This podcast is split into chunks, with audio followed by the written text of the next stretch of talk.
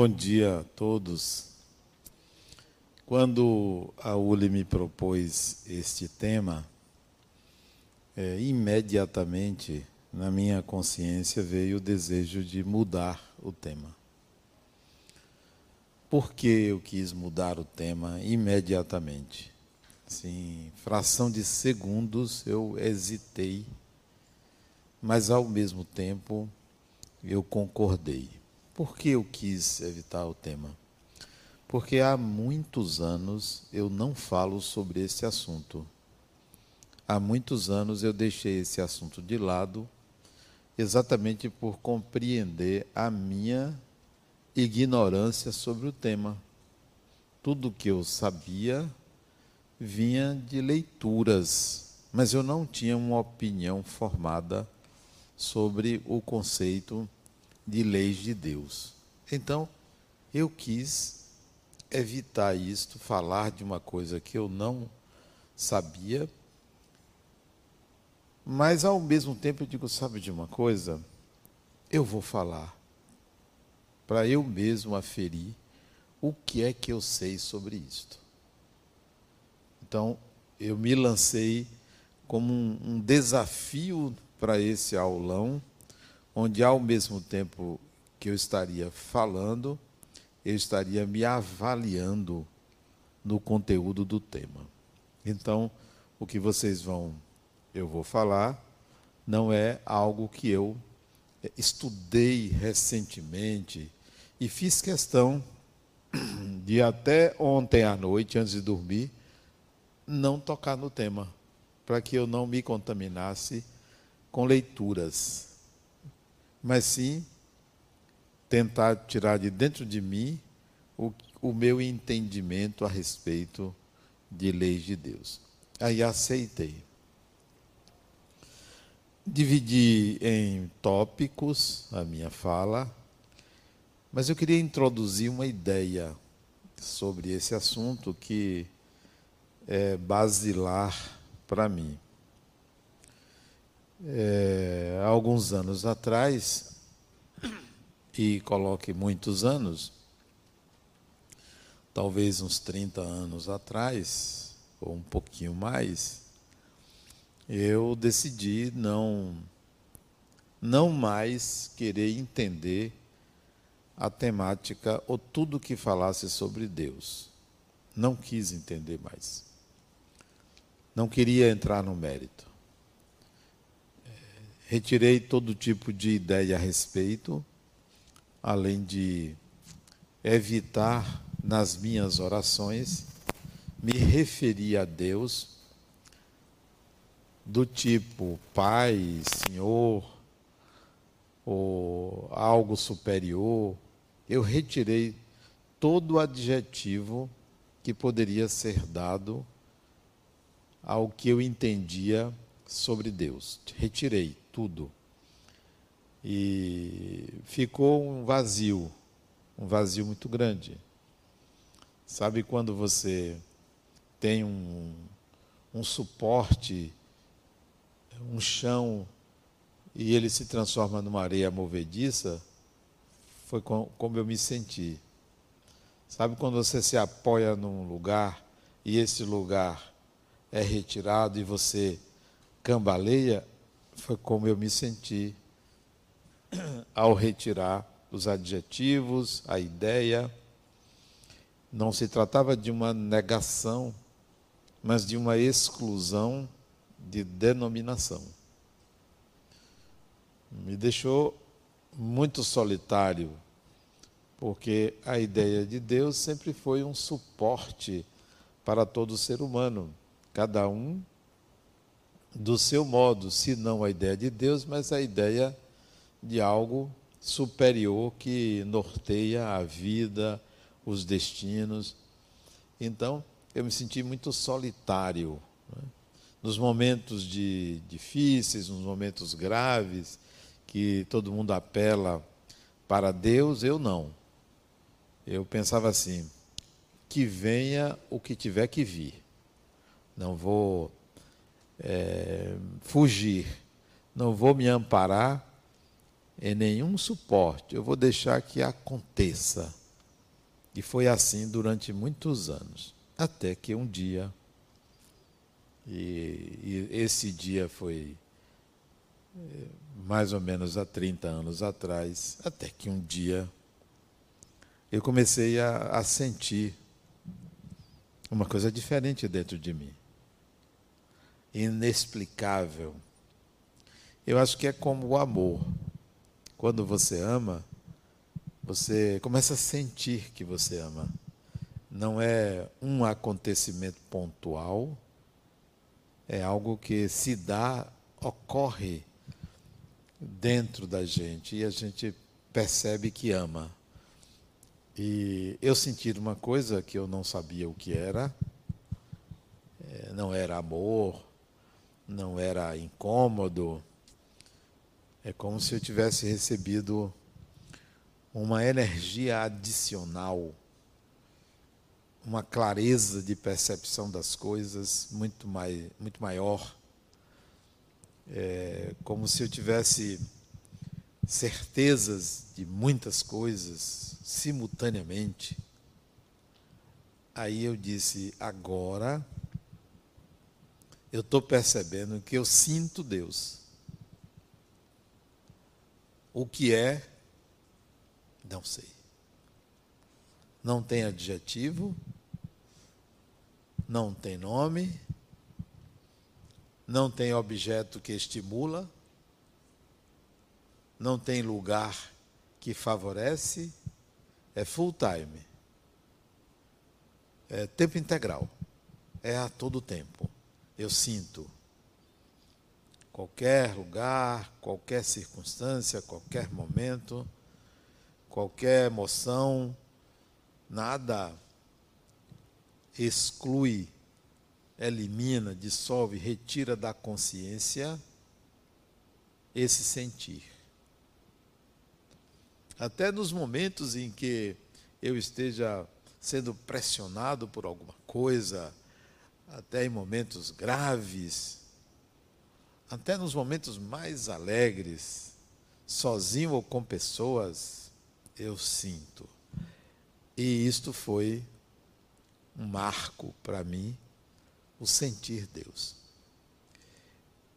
Antes então de falar sobre o que eu vou falar, é importante que vocês tenham esta noção do que eu estou falando.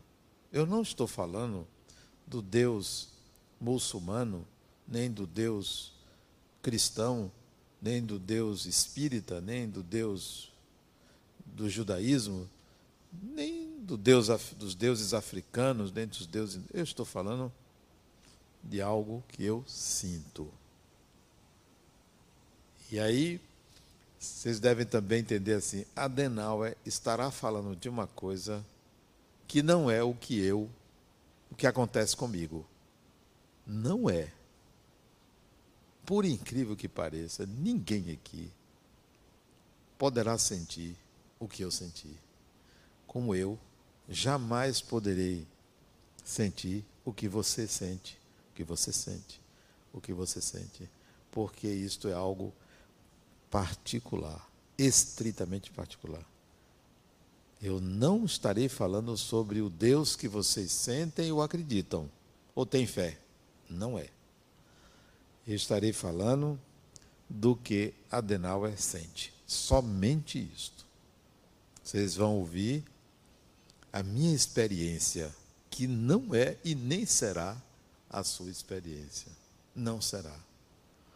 O que para mim isto é mágico que não seja como será com vocês. Porque isso não é um acontecimento coletivo. Não é uma proposta coletiva. O Deus de todos, o Deus coletivo, é uma necessidade psicológica. E o Deus pessoal, sentido, é a razão do existir está acima de crenças, está acima da fé. Por que está acima da fé ou está acima de crenças? Porque é um sentimento pessoal. Se é um sentimento pessoal, é inquestionável. Eu não posso questionar uma coisa que eu sinto. Você não pode questionar uma coisa que você sente. Você sente. É um dado de realidade, é uma experiência simultânea à consciência. Então, tudo que eu me referi a Deus, entenda, é aquilo que Adenauer sente. É o meu sentir, que não é fruto de um livro que eu li, de uma revelação espiritual, não é fruto de uma fé que eu adquiri, muito embora tudo que eu tenha estudado, tudo que eu tenha ouvido falar, contribuiu para a construção de uma exclusão do significado da palavra Deus, de uma exclusão. Isto é, tudo que eu li, eu cheguei à conclusão, há muitos anos atrás, dizer: não é isto. Não é isto, não é isto, não é, não é. O que é, não sei. A negação foi a do saber e não da existência de Deus, mas do saber. Eu não sei o que é. Se alguém me diz assim, Deus é amor, sim, você não está me dizendo absolutamente nada. Como é que você pode conceituar uma coisa que você não sabe por outra que você desconhece? Deus é todo-poderoso. Você não está me dizendo nada. O que é todo-poderoso? O que é poder? Deus é energia. Você também não está me dizendo nada. Energia é igual a matéria. E por aí vai, sempre dissolvendo conceitos. Então, os estudos, a literatura, as experiências das pessoas que me contavam sobre o poder de Deus, sobre a mão de Deus, sobre as intervenções de Deus, tudo isso para mim foi comigo não é assim. Não é, não é, não é. E aí veio, só a partir de agora não tem adjetivo para Deus. E fui surpreendido um dia com a percepção de um sentimento que aí eu disse: é isso, é isso. Isso que eu sinto é o começo do entendimento a respeito de Deus. O começo. E já se vão aí 30 anos de contato com esse sentimento inesgotável e que não, não cheguei a dizer a vocês, eu sei o que é Deus. Ao contrário, eu não sei o que é. E não saber é, é para mim, o caminho. Porque no dia que eu souber, acabou. Acabou. Quando você sabe o que é uma coisa, você a domina. É como o símbolo que se forma ante o desconhecido. Ante o desconhecido, nós formamos símbolos. E quando você passa a conhecer aquilo que é, era desconhecido, que se transformou num símbolo, você dissolve o símbolo, aquilo já não tem mais sentido. Então, 30 anos se passaram desde aquele sentimento. Eu não sei o que é e não faço questão de saber, porque no dia que eu souber, acabou.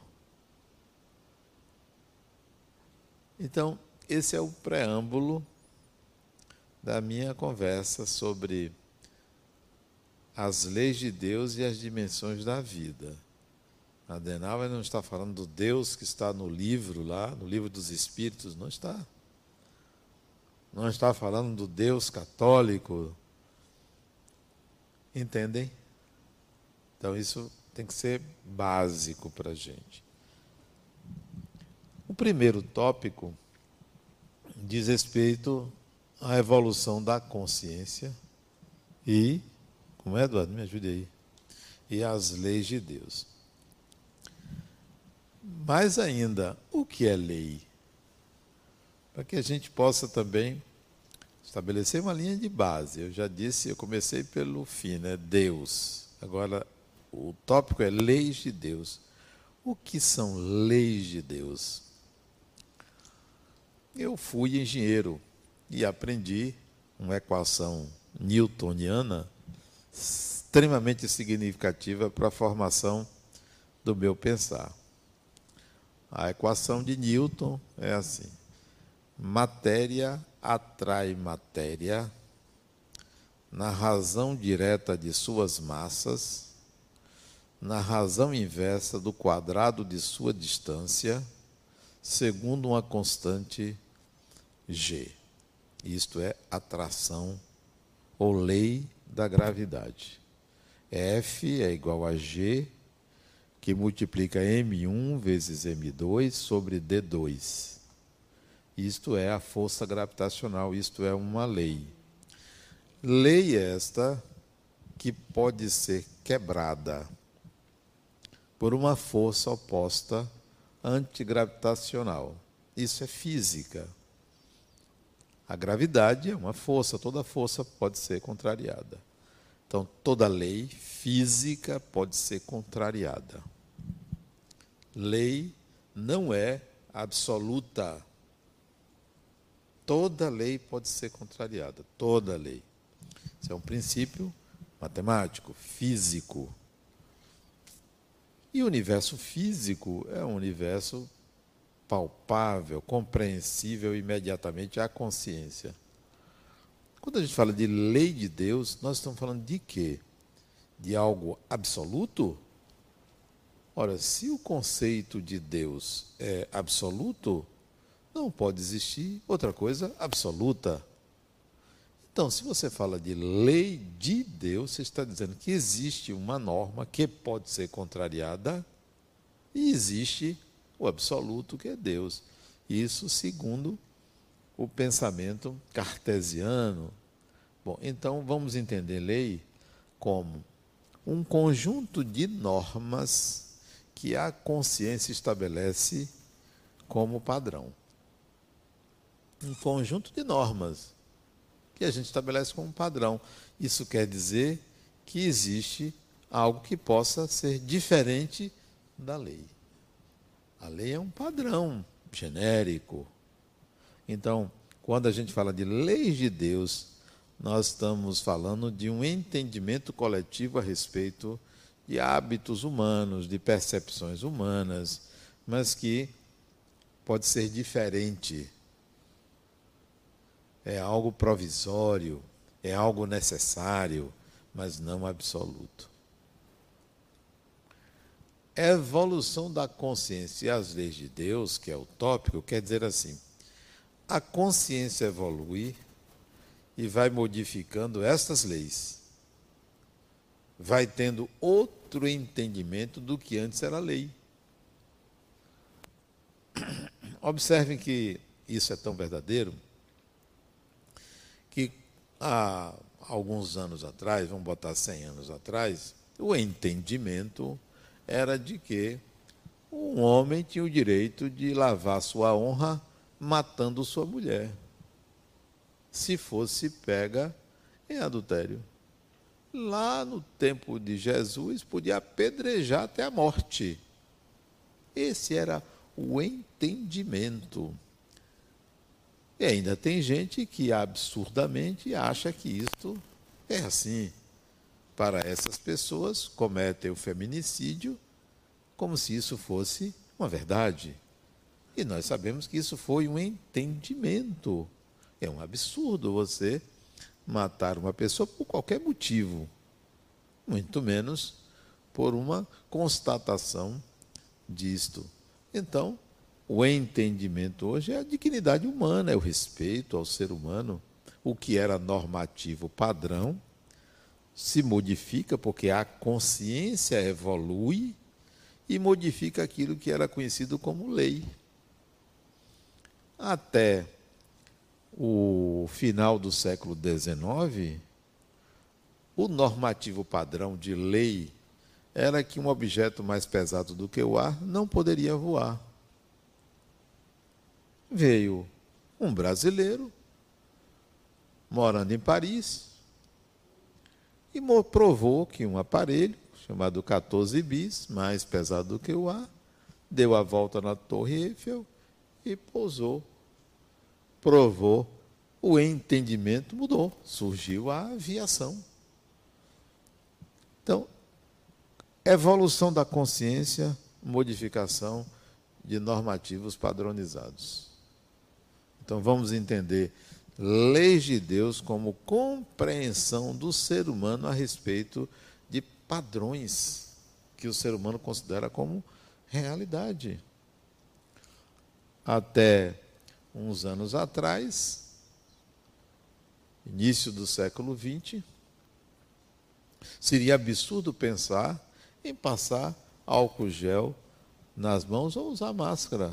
Por quê? Porque ninguém sabia que existia vírus coube lá o pastel lá, descobri que o negócio, peraí, o negócio existe. Muda-se o normativo. Então, a evolução da consciência faz com que a gente mude padrões chamados de leis. Quando a gente associa a palavra leis a Deus, há uma tendência a acharmos que estas não podem ser modificadas. E a ideia é vocês entenderem que evoluindo a consciência, o entendimento passa a ser outro, o enunciado é outro. Aquilo que era considerado absoluto passa a ser relativo de acordo com o estágio de evolução do espírito. Por, por quê? O que é a consciência? A consciência é uma janela pela qual o espírito enxerga a realidade. É uma janela, a consciência. Isso que nós estamos vendo é possível porque há uma janela. Essa janela foi anunciada lá há quatro, deixa eu ver, quatro não, cinco mil e quinhentos anos atrás, quando alguém escreveu na Bíblia, faça-se a luz. Portanto, o primeiro elemento feito pelo Criador chamou-se escuridão. Escuridão. A primeira coisa que foi feita foi a escuridão. Depois se fez a janela. Faça-se a luz, é a janela. A janela do espírito, né? Enxergar, colocar luz nas coisas. Então, consciência é um modo do espírito colocar luz na realidade, porque ele é escuridão. Ele vive no inconsciente e a consciência é o despertar do espírito. Esse despertar faz com que a janela vá se abrindo mais. Ela era pequenininha, ela vai se abrindo.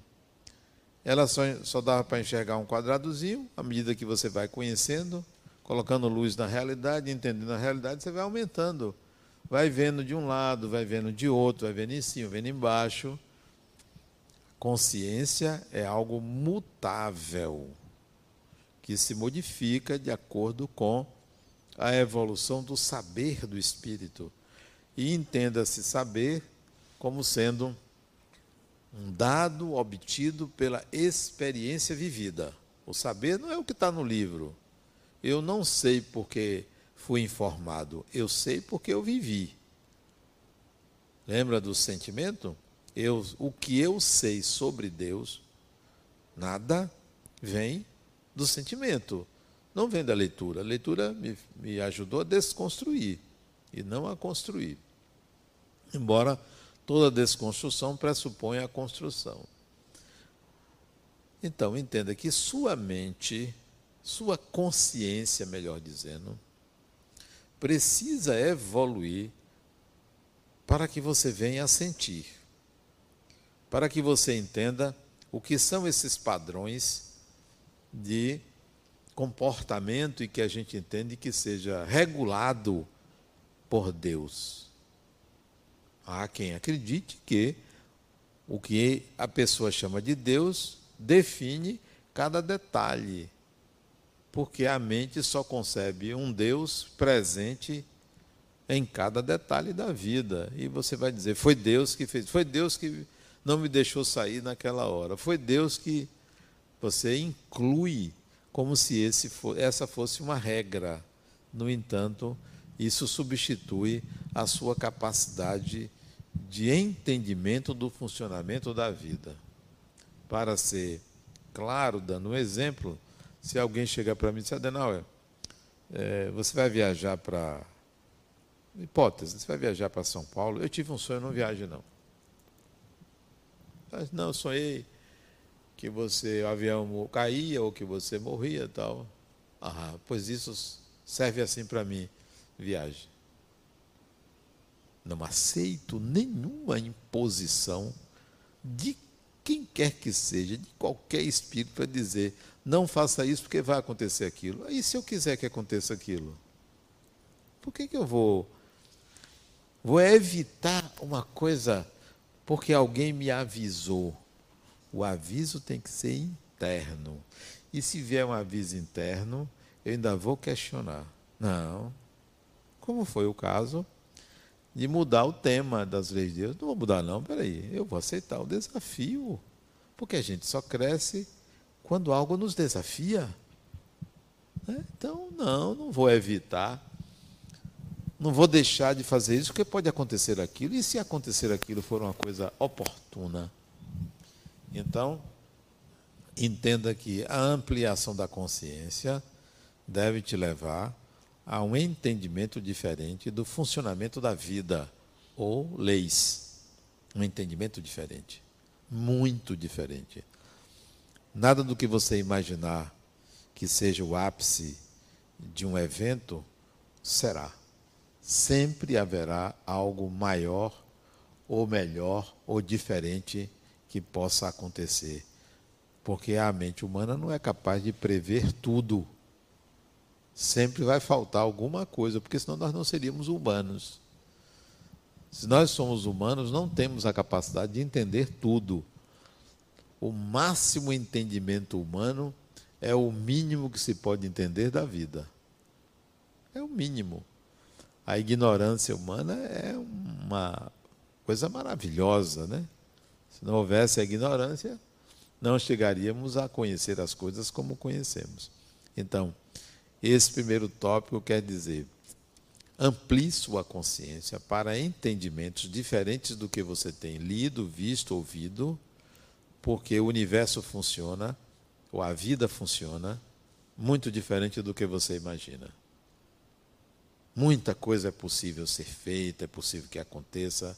Não se deixe limitar pelo entendimento atual que você tem, onde quer que você tenha obtido ele. Onde quer que você tenha obtido.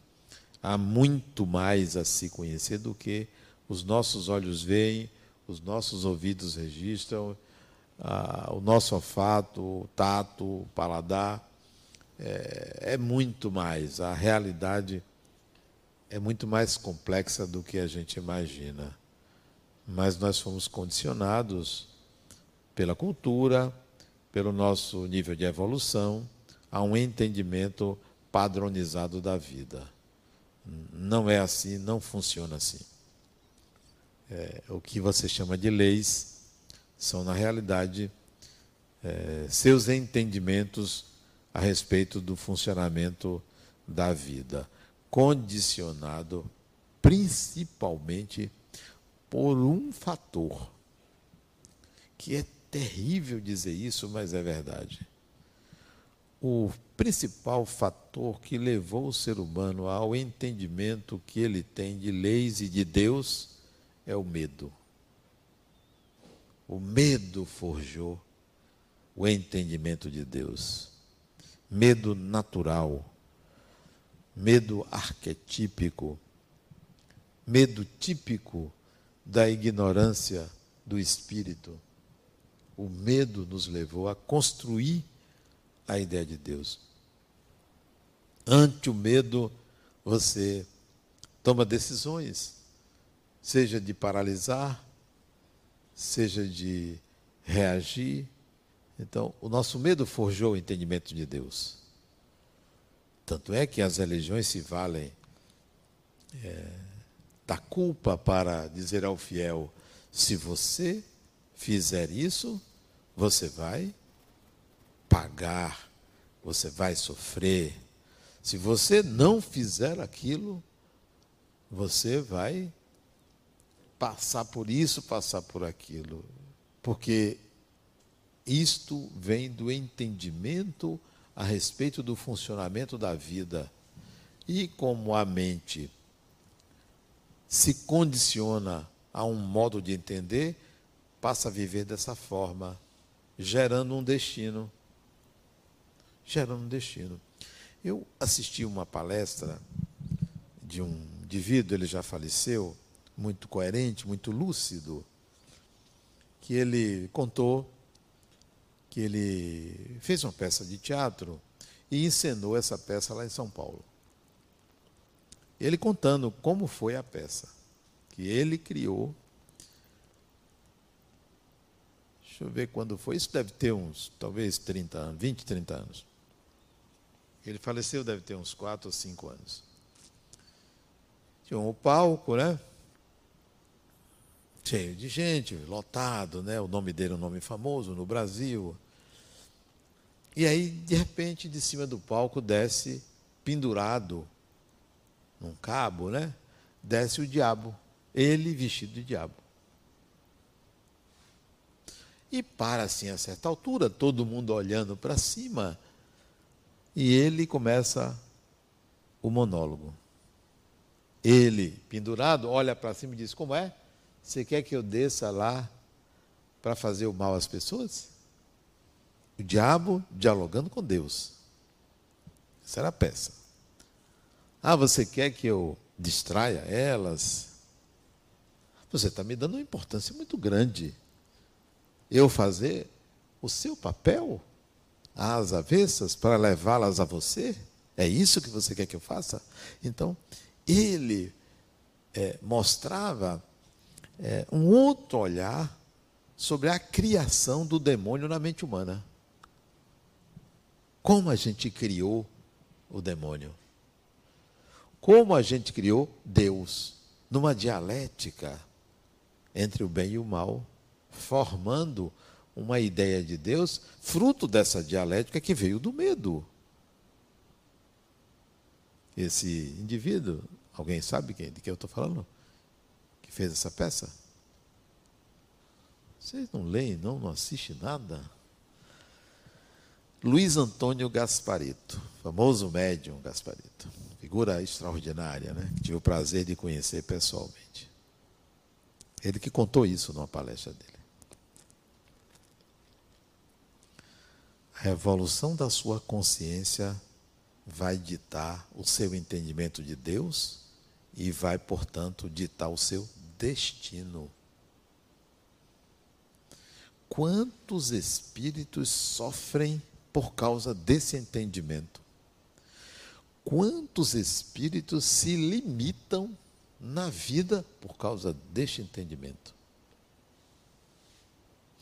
É, é estarrecedor o quanto esta forma de lidar com Deus aliena o ser humano. Não é à toa que a gente vê multidões sendo arrastadas a um entendimento a respeito de religião e de vida, estacionadas, encarnações e mais encarnações estacionadas, porque não aprenderam que o espírito é livre e tem que voar, e tem que voar pode se limitar esse entendimento. Sua consciência precisa evoluir. O Espiritismo é uma possibilidade, mas não é a verdade. É uma, uma janela auxiliar para você enxergar de um modo diferente. Retira alguns véus, mas coloca outros, porque ainda oferece um entendimento de Deus à moda cristã, excluindo o entendimento à moda hindu, à moda do candomblé, mas é um entendimento que leva o seu fiel espírita a um destino. Ocorre que você pode ter outro entendimento, mas é preciso ter coragem, porque por detrás do seu entendimento está o medo. Se está o medo, é preciso ter coragem para desconstruir, entrar num sistema solitário, entrar no inverno da alma para poder sentir. Para poder sentir. Porque, pelo modo tradicional, você vai permanecer com medo. Com medo de morrer, com medo de espíritos, com medo de ir para umbral, com medo de ser julgado por Deus, com medo de pecar, com medo disso, com medo daquilo. Então você é fruto do medo. E não tem coragem de encarar a realidade como ela é. E é preciso ter coragem mesmo. É uma solidão. Solidão. Que tal? Não tem ninguém, ninguém, nenhum espírito, nada. É uma solidão encarar o, o nada e o vazio ante os desafios, ante as situações graves. Não tem que apelar para ninguém, tem que dizer que venha, que venha.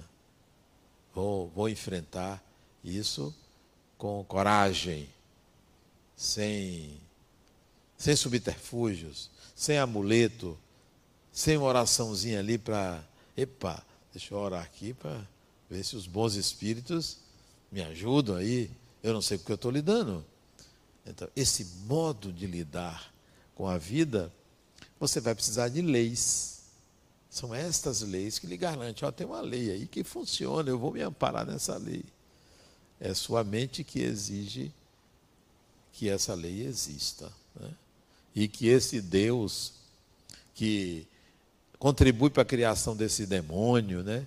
O demônio aí, a representação do mal, do sofrimento, da perda, de tudo. É, você constrói isso, né? Você vive em função disso, né? Então esse foi o primeiro tópico. O segundo tópico, funcionamento da vida, mente humana e universo. É, vai na esteira do que eu estou falando. O primitivo lá atrás, homem das cavernas, que saiu da fase subhumana e entrou na fase humana, ele não entendia nada do que estava acontecendo ali. Chuva, sol, neve, é, calor, frio, é, animais, né? fome, é, sexo, é, sujeira, limpeza. Ele não entendia nada disso, ele vivia instintivamente. Ele estava construindo uma identidade, construindo uma consciência. Ele simbolizava tudo. Então, as florestas tinham monstros, porque ele tinha medo. É, onde estava a comida? A comida estava na natureza, ele não plantava, ele não planejava. Isso tudo foi sendo construído ao longo de gerações, milênios se passando até cada coisa ser construída para que esse ser humano se protegesse da própria natureza e das suas criações mentais. Das suas criações mentais. Quantas pessoas têm medo de escuro? Por que tem medo de escuro? Porque a mente cria. A mente cria. Você passou o dia todo em casa, casa fechada, o dia todo. Era de dia, você circulava na casa toda, vem à noite, você apaga as luzes, você tem medo de que alguém tenha entrado na sua casa. Isso é medo do escuro. Então, nós criamos um universo paralelo por conta do nosso medo e por conta de uma mente que simboliza, que cria elementos fantasiosos. Quanta gente não cria espíritos do seu lado lhe perseguindo? E não tem. Quantas pessoas aqui, que estão aqui, acha que do lado de fora, ali na rua, tem um perseguidor seu lhe esperando, encarnado? Ninguém aqui acha que tem uma pessoa ali fora aguardando, que lhe persegue. Da mesma maneira, não tem nenhum desencarnado lhe perseguindo, a não ser que você tenha um confronto direto com a pessoa que você agrediu nesta vida. Nesta vida.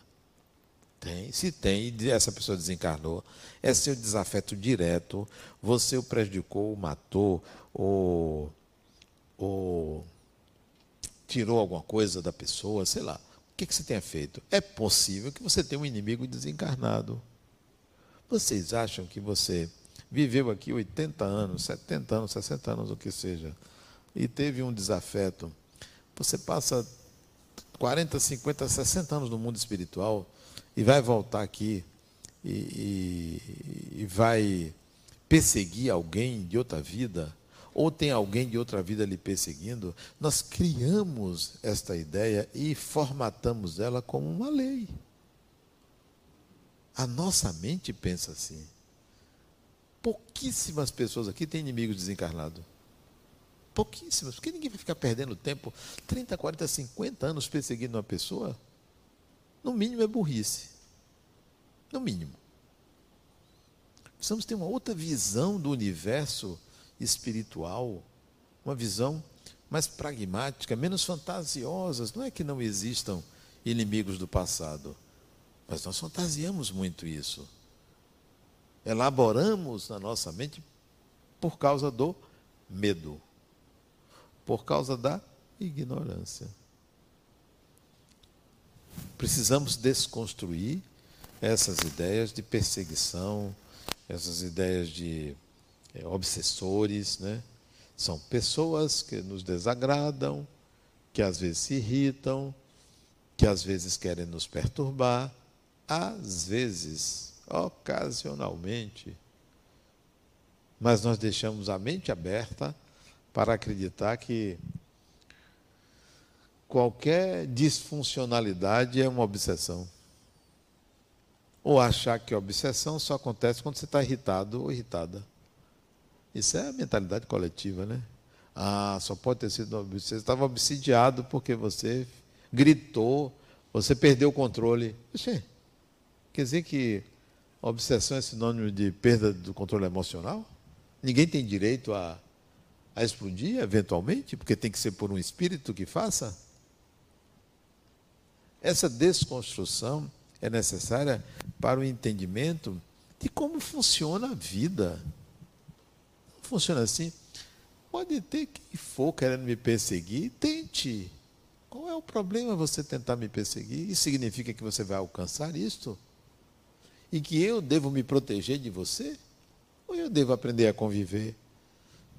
com quem não gosta de mim. A vida funciona de forma diferente, muito diferente é, dessa maneira dialética, maniqueísta, melhor dizendo, de entender a vida. Há outros modos de lidar com o que a gente considera um mal. É, ante certos momentos em que está tudo dando, entre aspas, errado, está tudo dando errado. Opa, é Deus conversando comigo. É assim que eu penso. Não está acontecendo como eu quero, é Deus conversando comigo. Ao invés de pensar que tem alguém querendo me prejudicar. Eu não dou esse direito a elevar uma pessoa à categoria de meu inimigo. É uma importância muito grande que você dá a alguém. Não, você não é meu inimigo, não. Ah, mas eu não gosto de você. Mas você não é meu inimigo, não. Você não gosta de mim porque você é assim. Só por isso. Se Deus colocou você no meu caminho, que você não gosta de mim, está me prejudicando, Ele quer fazer, falar comigo. Vamos ver se eu tenho um entendimento direto com Ele para solucionar a questão.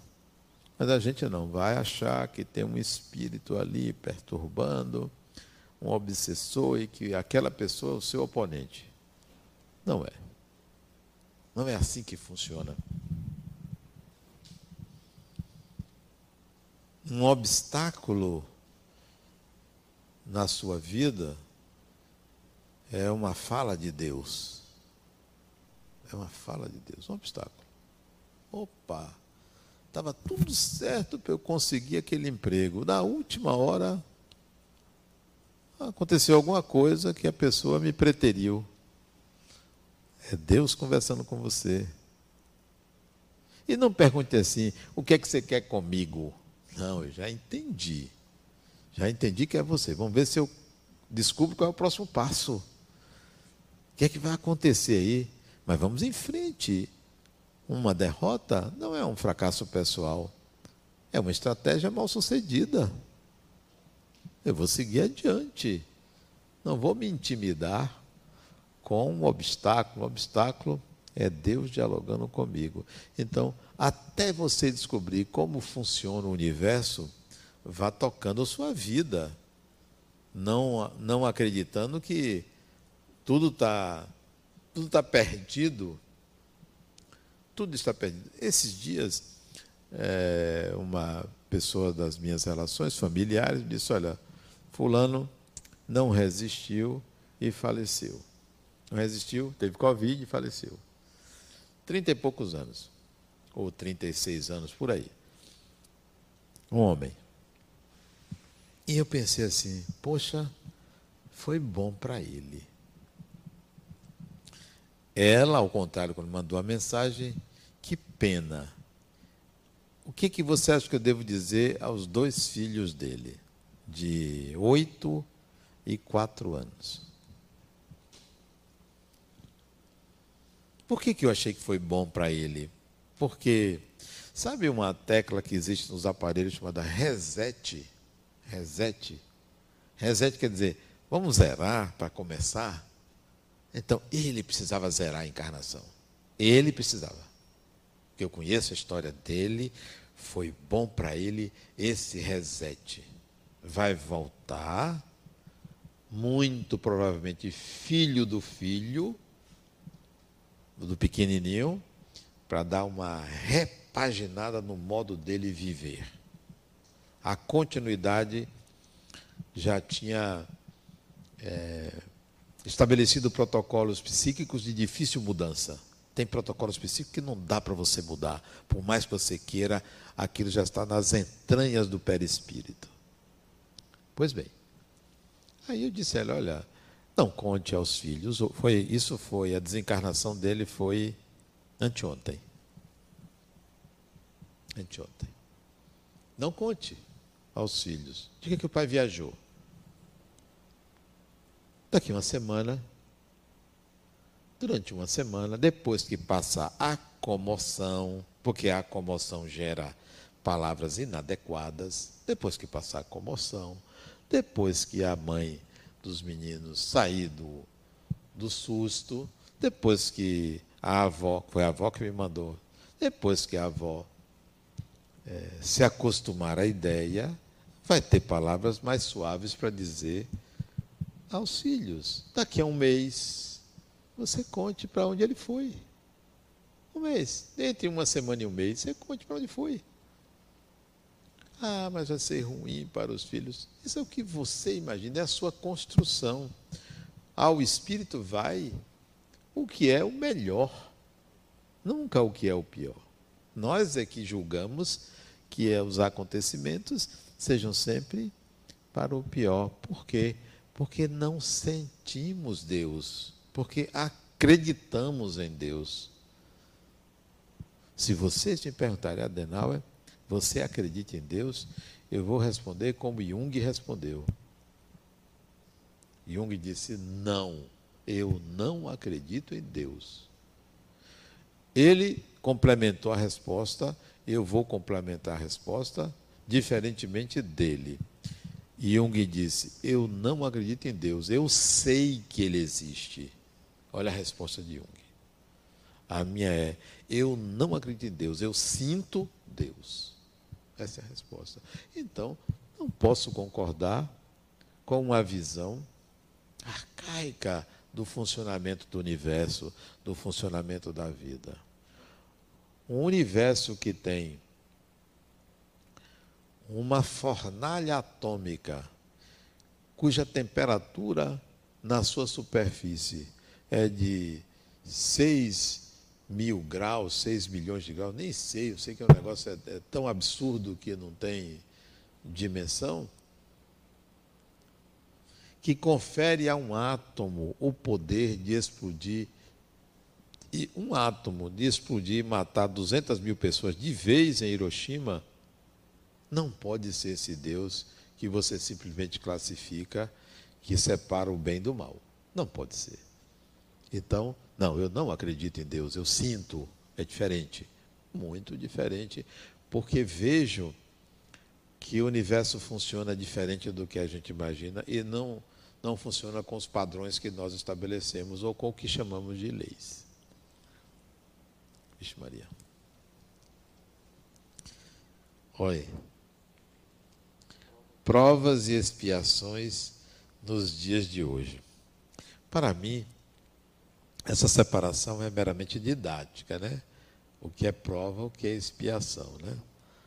Nós chamamos de expiação aquilo que é coercitivo, aquilo que é obrigatório o espírito passar. Eu já não tenho esse entendimento. Nada é obrigatório. Entendo como escolhas, não como obrigatoriedade. Então, essa divisão de de um lado é prova porque é para todo mundo, expiação porque é para você porque você fez algo no passado. Eu entendo que tudo que nos acontece pode ser modificado. Tudo, absolutamente tudo. Até o dia da desencarnação pode ser modificado. É, até uma doença terminal pode ser modificada pelo Espírito, não é por uma intervenção divina ou uma operação espiritual, uma cirurgia espiritual, não. O próprio Espírito pode modificar o curso das coisas, o curso da vida, a qualidade das experiências a serem vividas.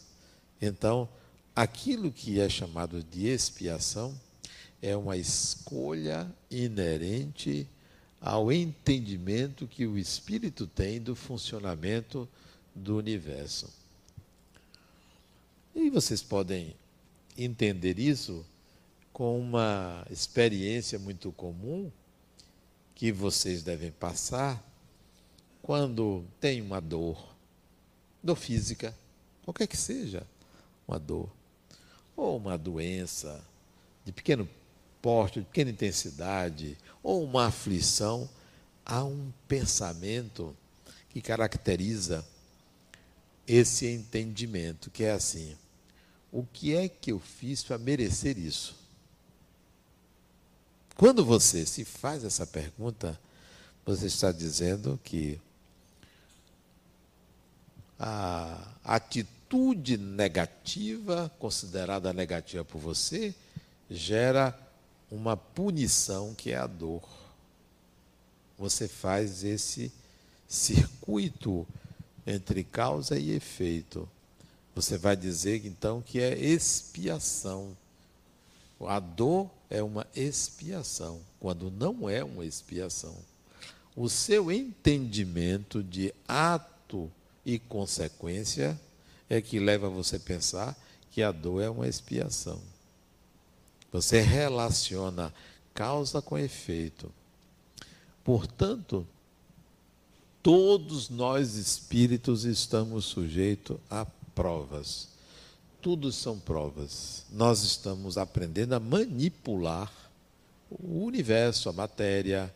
Enquanto a gente não aprender a manipular os elementos, as variáveis que formam é, a vida, a gente vai passar por essas situações consideradas expiações. Nós vamos passar por situações que a gente chama de provas. É porque a gente está aprendendo a manipular o universo, a manipular a matéria, aprendendo a se relacionar com as pessoas, aprendendo a enxergar o outro, a não transferir, a não projetar. Nós estamos aprendendo. E por conta desse aprendizado é que surgem essas situações desagradáveis, autoimpostas. Sobre este assunto, eu sempre me lembro de uma mensagem do espírito André Luiz, que está no livro Respostas da Vida. A mensagem chama-se Pensar. Eu sempre apresento essa mensagem em meus seminários, quando se trata de é, lei de Deus, causalidade. No seminário Voo do Espírito eu apresentei. A mensagem diz o seguinte: entenda a mensagem como sendo, como tendo um conteúdo simbólico. O O Espírito começa assim, num, num determinado é, parágrafo, não é no começo da mensagem, não. No parágrafo ele começa assim dizendo: Deus é amor e não pune criatura alguma. Olha a fala do Espírito André Luiz: Deus é amor e não pune criatura alguma. O que se depreende disso aí? Que todo o sistema de punição é criação pessoal, é criação coletiva, é criação religiosa. Quando ele diz Deus é amor e não pune criatura alguma. Aí ele complementa. A própria criatura, ipsis literis, a própria criatura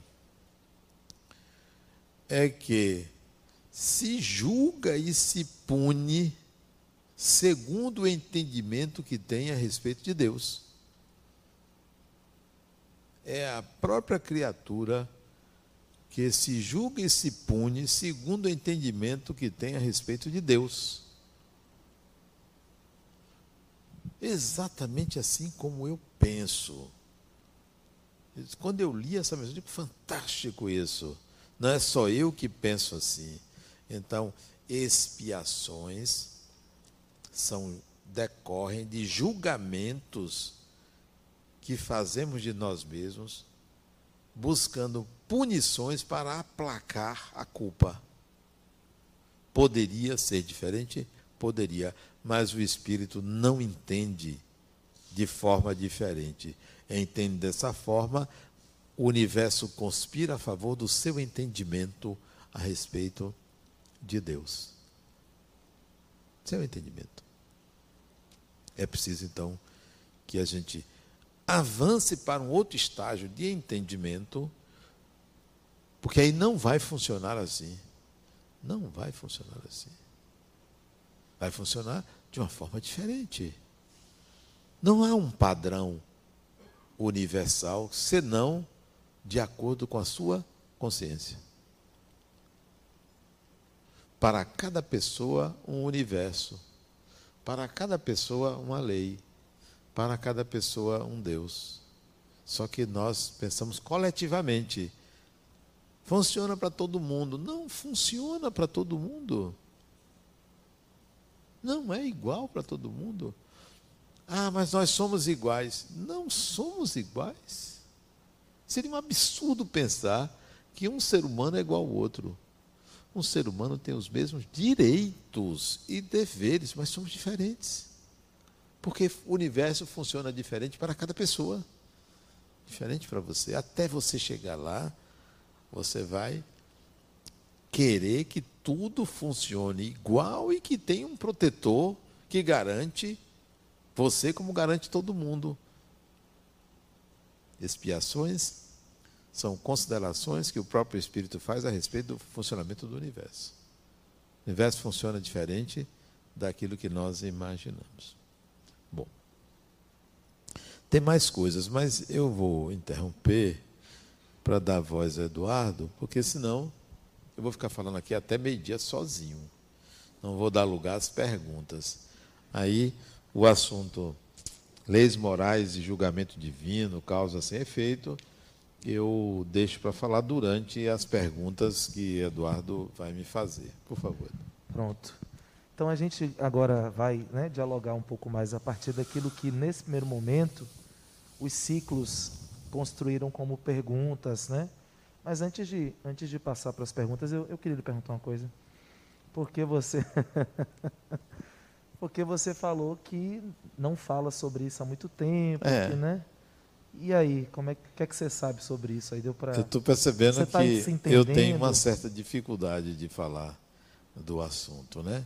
É um assunto complexo e eu vejo que às vezes me faltam exemplos para abordar como eu entendo. O entendimento interno é um, mas a exposição é muito pobre para esse entendimento interno. É? Vamos usar as perguntas e aí você vai. Vamos ver se a gente melhora. Né? Se eu melhoro, né? Estou no processo de aprendizado. Né? Você acha que primeiro você falou da sua experiência de, de sentir Deus e da relação que você teve aí há 30 anos e tal.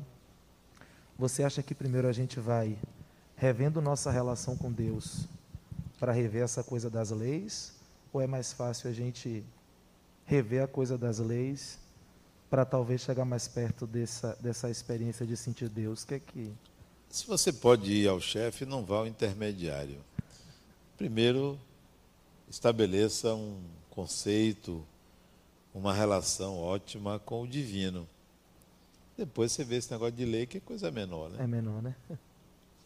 Então a gente tem as perguntas aqui, começando é, pela pergunta do ciclo 1, nessa nossa primeira rodada de conversa, né? Qual é o papel da inteligência na evolução da consciência?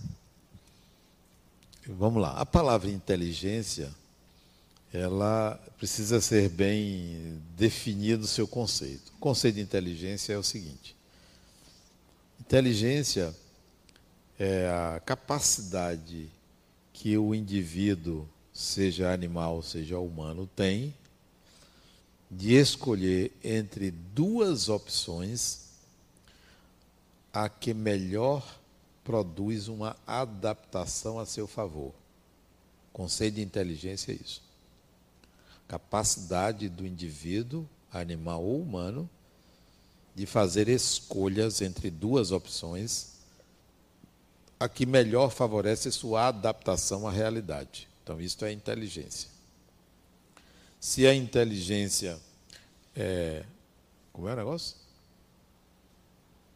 na é evolução da... consciência.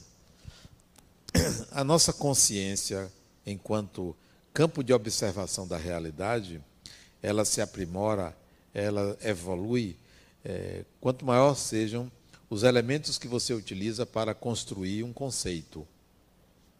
Então, eu estou aqui e posso dizer que esse momento é agradável, mas eu estou excluindo que tem milhares de pessoas sofrendo. Eu estou retirando. Então, ao invés de dizer assim, esse momento é um momento agradável, eu posso dizer, olha, esse momento é um momento bom aqui para nós que estamos aqui. Quer dizer, eu estou me lembrando que existe lá fora pessoas que sofrem. Ou alguém aqui dentro que sofra. A consciência se amplia quando eu incluo maior número de elementos para formar um conceito de realidade. Isso se chama complexidade crescente. Uma consciência ampliada é uma consciência que considera milhões de elementos para construir um conceito sobre a realidade. Bom, a inteligência é parte disso, da escolha entre opções, qual aquela que melhor se adapta é, à minha realidade, melhor vai trazer benefícios. Mas ela não é um elemento único. Inteligência é só é, um fator de, de impulsão da consciência. Tem o sentimento. Eu considero o sentimento o ápice da evolução humana é a capacidade de sentir. Não sentir como sensação, sentir como sentimento. Sentimento é uma coisa, sensação é outra. O sensorial está ligado ao corpo, o sentimento está ligado à mente, que vai além do corpo, está ligado ao espírito. Então, ampliação da consciência também se refere à qualidade dos seus sentimentos, a capacidade de, de nominar sentimentos que quem não tem essa habilidade tem uma doença chamada alextimia. O que é alextimia? É a dificuldade de denominar emoções quando as sente. Tem gente que sente inveja e acha que é ciúme, porque não sabe distinguir. Tem gente que é, gosta e acha que ama, porque não sabe distinguir. Tem gente que precisa do outro e diz que ama, porque confunde necessidade com sentimento de amor. Então, nós precisamos ampliar nossa capacidade de sentir, porque isso vai ampliar a nossa consciência. Então, não é só a inteligência. A inteligência é importante, mas não é o único fator. Além da inteligência, que é essa capacidade de escolher, do sentimento que para mim é superior, tem a educação emocional, que também interfere, e tem o sensorial, que também interfere, e tem o intelecto, que é o ter um banco de dados de informações, é, quantidade grande de informações para contribuir para a ampliação da consciência. Então, observe que só aí eu estou elencando cinco fatores úteis para a ampliação da consciência, e o mais elevado não é a inteligência, é o sentimento. Tem uma, uma pergunta aqui. Primeiro, o pessoal do ciclo 2 dá uma contextualizada aqui e diz assim: ó, é na mente onde está escrita, onde estão escritas as leis de Deus para o espírito. Compreender essas leis representa uma importante aquisição para a evolução do espírito. Sabemos que através do autoconhecimento e da autotransformação, a pessoa conseguirá experimentá-las a cada nova experiência material. Concorda com isso aí que está colocado? Rapaz, você leu muita coisa, eu me perdi. Você se perdeu, não foi, amor? Eu não tenho essa inteligência é, toda, eu, eu não. achei que você tinha se perdido. Eu estava procurando. É... Lê de novo é, aí para ver se eu. Lê aí. Olha, é na mente onde é está. Na mente que estão, onde estão escritas as leis de Deus para aí, o Espírito. Quando você leu isso aí, é. minha consciência se transportou para o livro dos Espíritos. Sim. Que está lá escrito que não é na mente, está lá escrito que é na consciência. E qual é a diferença? Mas disso? a pergunta está mais adequada do que a resposta do livro dos Espíritos. Consciência naquela época era mente. Sim. Consciência hoje é campo de percepção de realidade. Não é mente e consciência. Consciência é só um pedaço da mente, porque tem o inconsciente todo, né? Então a pergunta aí está muito mais adequada do que o que está no livro dos Espíritos. É, na mente que está as leis de Deus. Mas espera aí, entenda-se leis de Deus não como algo absoluto. Entenda a lei de Deus como entendimento pessoal ou coletivo do funcionamento do universo.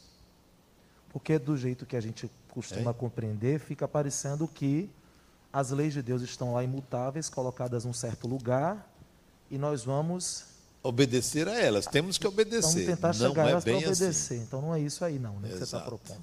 Mas a pergunta nem era essa, viu? É não? Não. Como buscar na mente as leis de Deus para que sirvam de instrumentos de vivência na atual experiência material? Não busque. Construa suas próprias leis a partir da experiência que você vive. Não tem que buscar lá, porque está lá por um entendimento pessoal. Mude o entendimento e você mudará essas leis que estão na sua mente. Muito bem. Pergunta do ciclo 3. A mecânica quântica já indica claramente que pode ocorrer situações nas quais um evento pode ser tanto a causa quanto o efeito. A partir desse entendimento, como isso pode influenciar na nossa vida material e espiritual? Muito. O, o estudo da mecânica quântica é emocionante quando você parte do primeiro corpo negro é, que se encandeceu e produziu o fóton, produziu a luz e dali vieram os estudos sobre os saltos quânticos, você vê que a mecânica quântica ela vai na direção da ampliação da consciência. O entendimento do que era a energia se modificou com os estudos da mecânica quântica. O entendimento do que era matéria se modificou com o estudo da mecânica quântica. O entendimento do que era luz ou energia se modificou. E isso durou de 1901, de 1900 a 1925. A partir de 1925, a mecânica quântica evoluiu para fazer surgir o que se chama hoje de nova física quântica, porque tem a física quântica e a nova física quântica é nova, mas tem 100 anos, 1925, quase 100 anos. O que, que a, a mecânica quântica trouxe a partir de 1925? É que não há evento isolado no universo. O observador interfere no fenômeno observado. Isso parece ser uma afirmação gratuita, mas para se chegar a esse entendimento foi preciso muitos estudos, muitos experimentos, sobretudo um experimento que só veio acontecer alguns anos depois, chamado EPR. O experimento de EPR deu uma dimensão fantástica ao entendimento da participação do observador no fenômeno observado. Para não entrar no mérito da mecânica quântica, porque são raciocínios complexos, eu vou trazer uma situação prática. Você aqui, você em casa, duas personalidades diferentes. Você em casa sozinho, você em casa com uma outra pessoa na sua casa, seja no mesmo quarto, seja em outro quarto. São duas personalidades diferentes. Você sozinho funciona de uma forma, você com outra pessoa funciona de outra forma. Basta que você saiba que tem outra pessoa no ambiente, a mente funciona de outra maneira.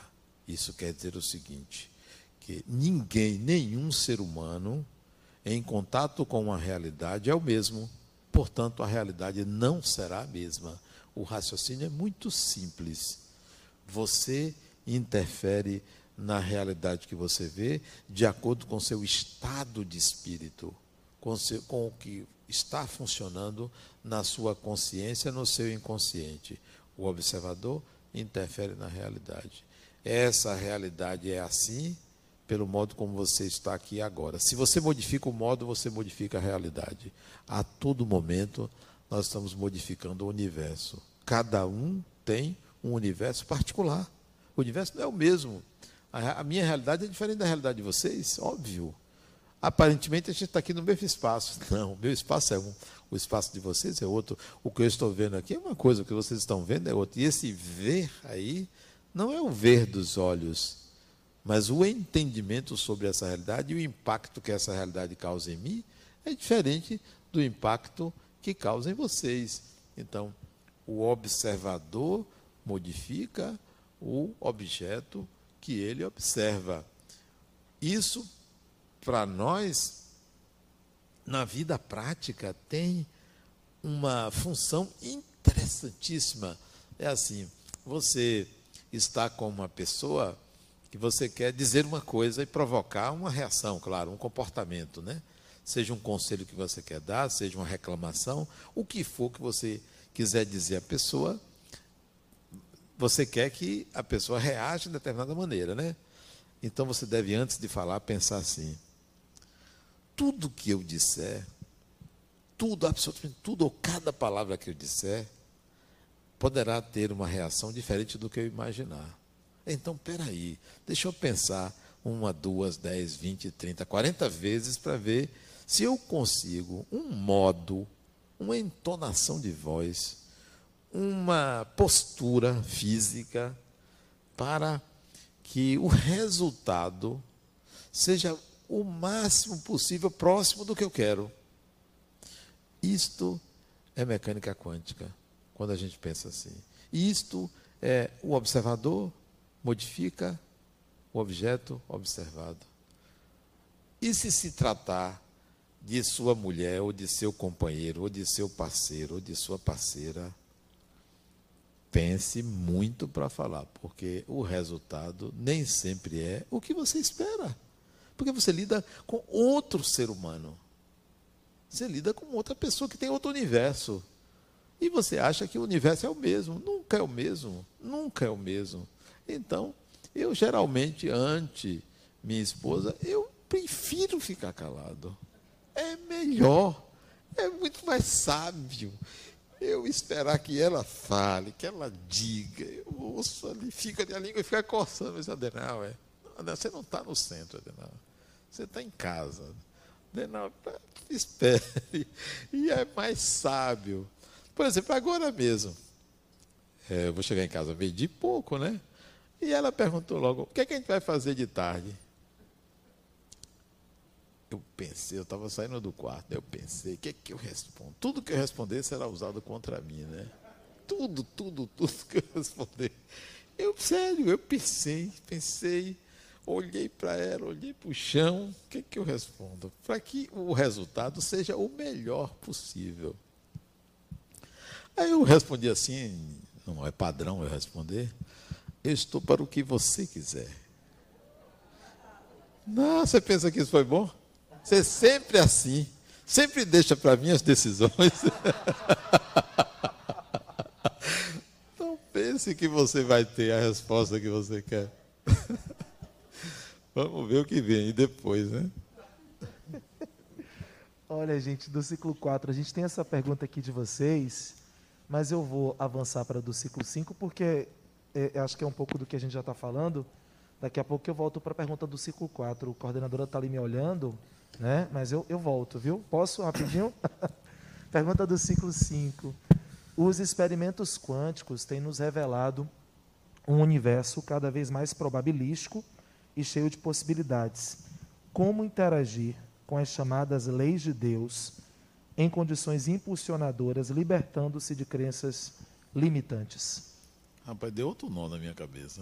É, rapaz, é Vai devagar. O meu raciocínio é lento. Eu não tenho essa capacidade de compreender tudo. É, mas é porque realmente Por partes, tá, ah. o pessoal está apertando sua mente mesmo.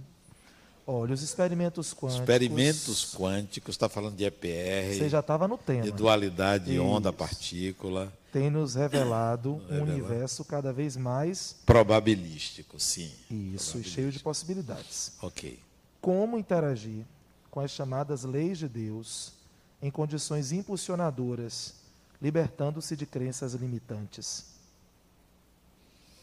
Eu não sei se eu vou conseguir responder, porque são coisas que eu considero distantes umas, umas das outras.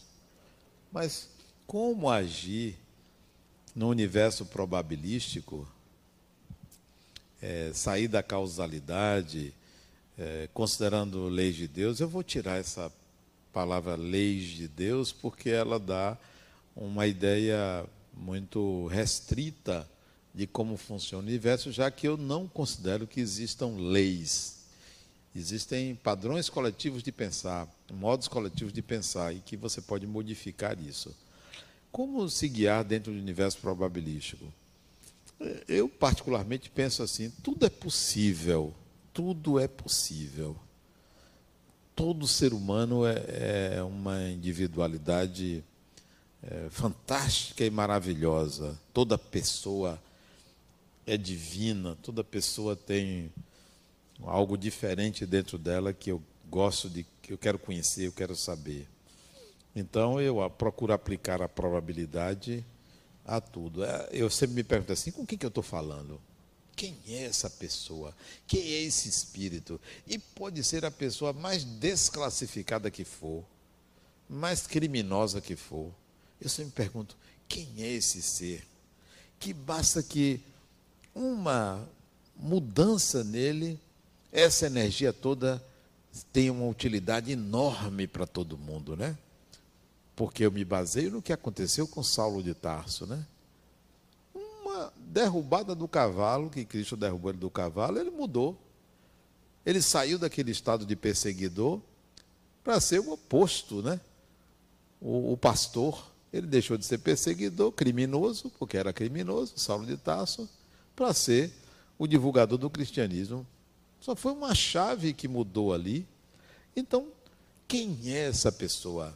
Com quem eu falo, que erra, que briga, que mata, que faz um bocado de coisa, que agride, que faz fofoca, que... quem é? Então, o universo probabilístico para mim, ele é muito mais rico, onde um ser humano não pode ser enquadrado num recorte de julgamento. Eu não sei com que eu estou lidando. Às vezes, aquela pessoa que é desclassificada pela sociedade, é um desperdício. Um grande desperdício. Porque não se percebeu, tem um padrão de julgamento coletivo inadequado sobre si mesmo. Né? Eu vejo muito isso no usuário de droga, no viciado, no adicto. No adicto. É um desperdício. Porque ele substitui uma alta potencialidade por um prazer dos sentidos. Só isso, porque o uso de droga é só um prazer dos sentidos. É só alguém que deu ao corpo um, um doce e o corpo, então, condicionou a obter aquele prazer, o indivíduo não busca os seus próprios potenciais. Então, O universo probabilístico me ensina que cada pessoa é uma incógnita de potenciais. E, e cada possibilidade, desculpe, cada realidade, ela pode ser modificada a meu favor. Muito. Tudo pode ser diferente do que eu penso. É assim. E se eu ganhasse na loteria? Isso, isso é uma incógnita enorme, né? O que fazer? Eu jamais teria uma proposta rígida ou fixa sobre isso, porque a mente muda quando ela se condiciona a um outro estado.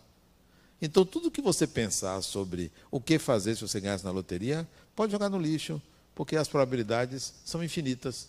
Depois que você ganhar, você pode ficar doido ou doida, pode fazer besteira, pode fazer coisas grandiosas. Mesmo coisas grandiosas e besteiras podem ser tudo a mesma coisa, se isso não tiver proveito para o espírito.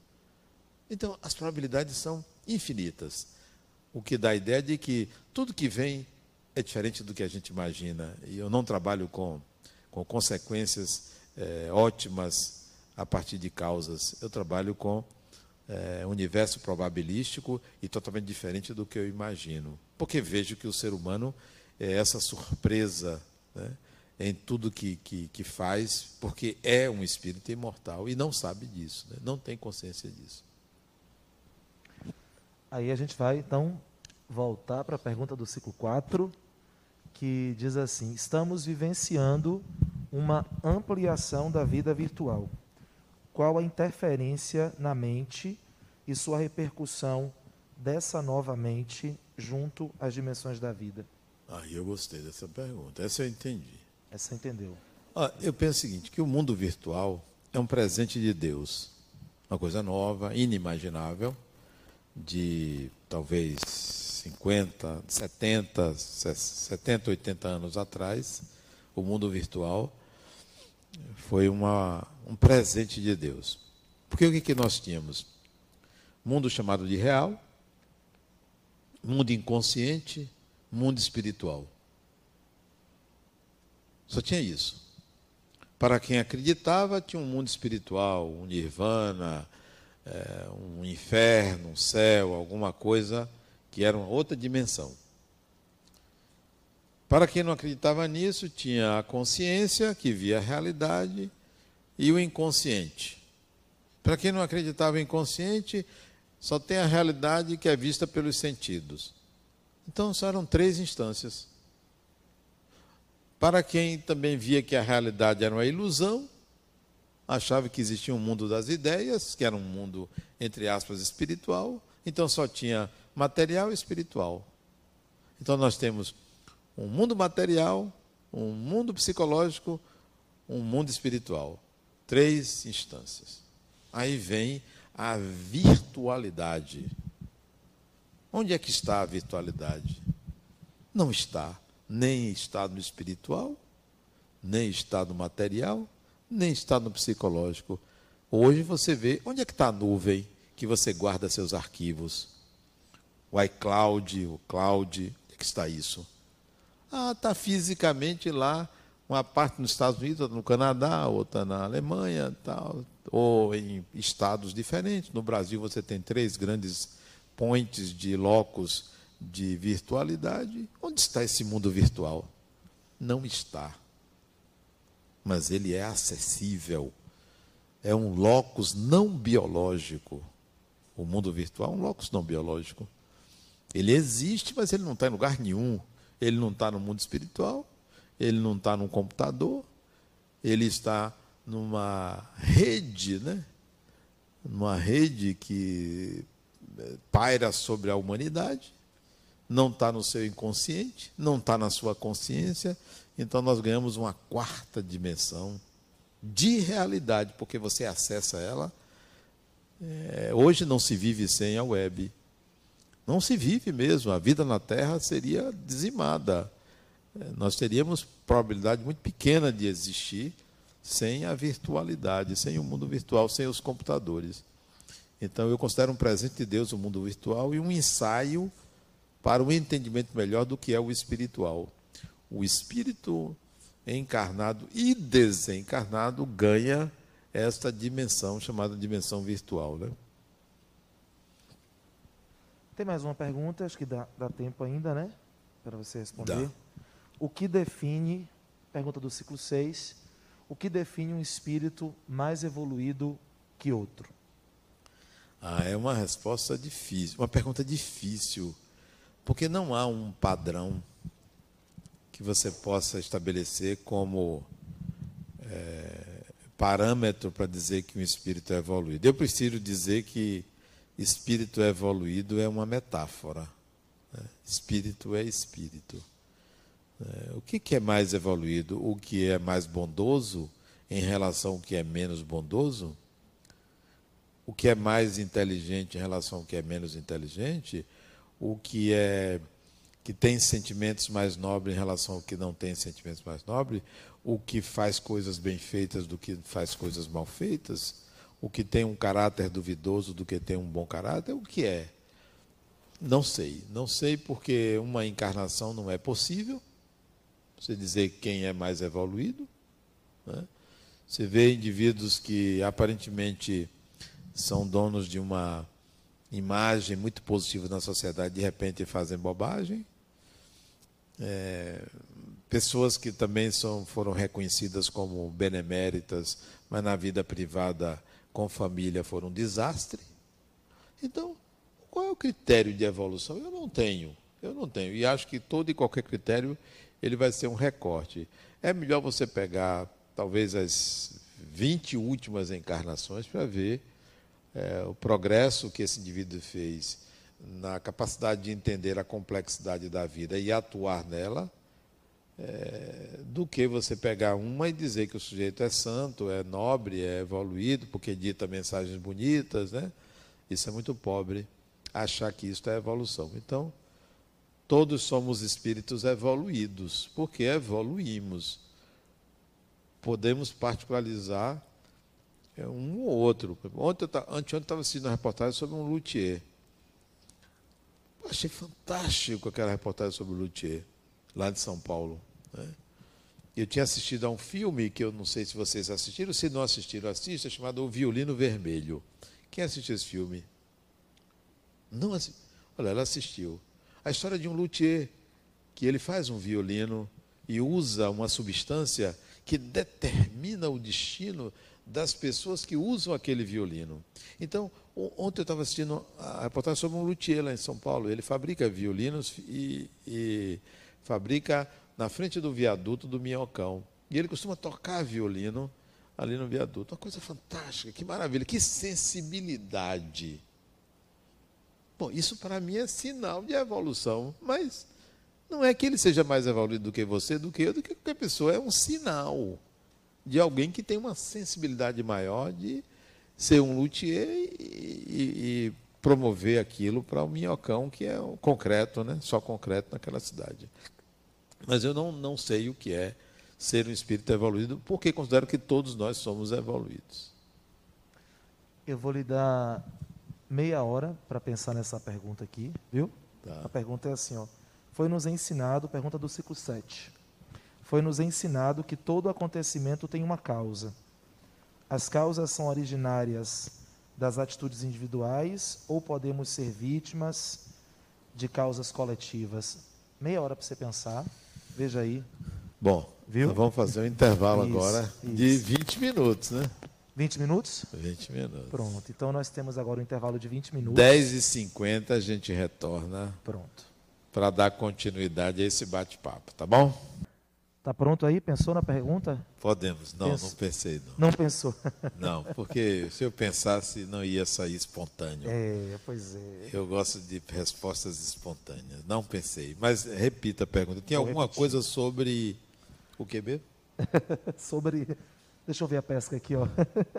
Foi nos ensinado que todo acontecimento tem uma causa. As causas são originárias das atitudes individuais. Desculpa, as causas são originárias das atitudes individuais ou podemos ser vítimas de causas coletivas? Bom, eu tiraria a palavra vítima. Não somos vítimas de nada, né? Não existem vítimas. O espírito é autor do seu destino. ele não é vítima de um destino, ele não é vítima absolutamente de coisa alguma. Então, nós somos senhores do nosso destino, somos senhores do universo que nós construímos. É, se nós estamos envolvidos numa, num acontecimento coletivo, aquele acontecimento nos diz respeito. Somos enquadrados dentro de um mesmo de uma mesma experiência, porque estamos é, submetidos, é, digamos assim, a uma dimensão, a uma realidade chamada material. Então, todo mundo está sujeito a viver coletivamente na Terra enquanto reencarnar aqui. Parece que é uma coisa coletiva. É, porque estamos na mesma dimensão. Hum, é, olhando para o micro, uma experiência, por exemplo, um acidente num ônibus em que desencarnam 25, 30 pessoas. É um acontecimento coletivo e que tem ali indivíduos vivendo a sua experiência pessoal. Ninguém está submetido a uma causa coletiva. Acontece simultaneamente com outras pessoas, mas cada um vive a sua realidade. É, Pode-se dizer que, a rigor, não há acontecimentos coletivos, mas sempre acontecimentos individuais porque cada espírito experimenta de um modo particular aquela experiência. Tá? Não somos vítimas, somos consultores do destino e é, não há uma causalidade que justifique o acontecimento coletivo. Prefiro pensar numa sincronicidade de eventos que reúne pessoas naquela circunstância. Você pode pensar que porque o espírito tem uma determinada crença igual a de outro, ele vai viver consequências semelhantes, porque tem a mesma crença. Eu me lembro do episódio do incêndio do circo de Niterói, na década de 70, é, no século passado, onde desencarnaram mais de 300 pessoas, a maioria crianças e mulheres. E o espírito Humberto de Campos analisa essa história e aponta um acontecimento no século II da era cristã. Isto é, 17, 18 séculos depois, ou 17 séculos depois, aqueles indivíduos foram reunidos no circo em Niterói que pegou fogo e desencarnaram queimados. Lá no século II, o que, é que aconteceu? Eles é, eram é, romanos que é, colocaram cristãos para serem incendiados. Incendiados não, é? Mortos, cremados e cavalos pisando em cima para todo mundo assistir e ficar feliz com aquele espetáculo de queima de cristãos. Bom, então, isto é uma, aparentemente é uma causa e que tem como efeito o incêndio em Niterói 17 séculos depois. Vamos pensar que cada indivíduo que estava ali, alegre em ver pessoas sendo queimadas vivas e pisoteadas por cavalos, adquire uma culpa. Culpa essa que foi se solidificando a cada encarnação. 17 séculos. Vamos colocar aí pelo menos umas 10 encarnações cristãos, porque o cristianismo é, se tornou religião oficial, e eles adquiriram uma culpa por aquilo. Foi esta culpa que reuniu eles no circo em Niterói. Não foram todos, porque tinha mais de 500 pessoas naquele, é, naquela arena lá no século II. Alguns que mantiveram culpa, portanto, engendraram o mesmo destino. Mas se não tivessem culpa e tivessem entendido que se tratava de ignorância, não estariam no circo em Niterói. Não são vítimas, mas sim assumiram a consequência de seus atos por uma culpa, por um raciocínio culposo. E aí vamos para a questão do ciclo 8. Se existem universos paralelos, como podemos considerar a unicidade de consciência do Espírito simultaneamente. Mas o conceito de universo paralelo não é esse conceito de simultaneidade de consciência para um mesmo espírito. O conceito é outro, embora eu possa admitir que o espírito possa estar vivendo em dimensões diferentes. Eu posso admitir, mas o conceito de universo paralelo não é bem esse que é mostrado até em filmes, como se existisse uma outra realidade que eu também viva nessa outra realidade. Eu vivo em universos diferentes, a mesma consciência.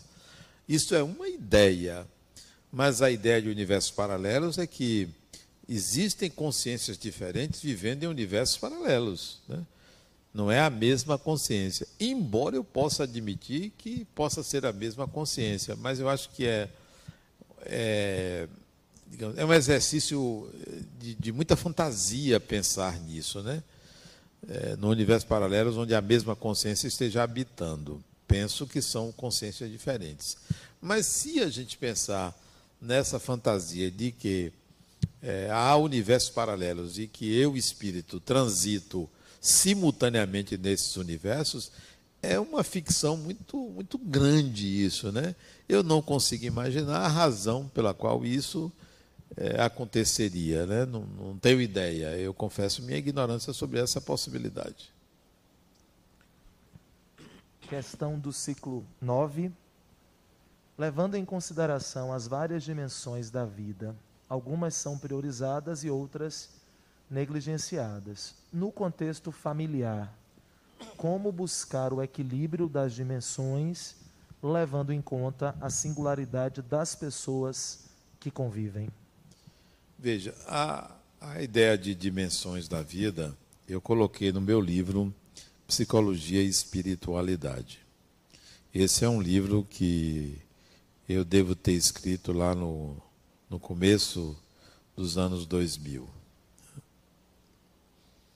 Mas é um conceito que vem de muito tempo atrás e que eu consegui escrever nesse livro Psicologia e Espiritualidade. Eu me lembro como eu formulei esse conceito. Eu tinha 19 anos, 19 para 20 anos, já até estava falando para Eduardo isso. Foi nessa época que eu comecei a, a entender sobre dimensões da vida.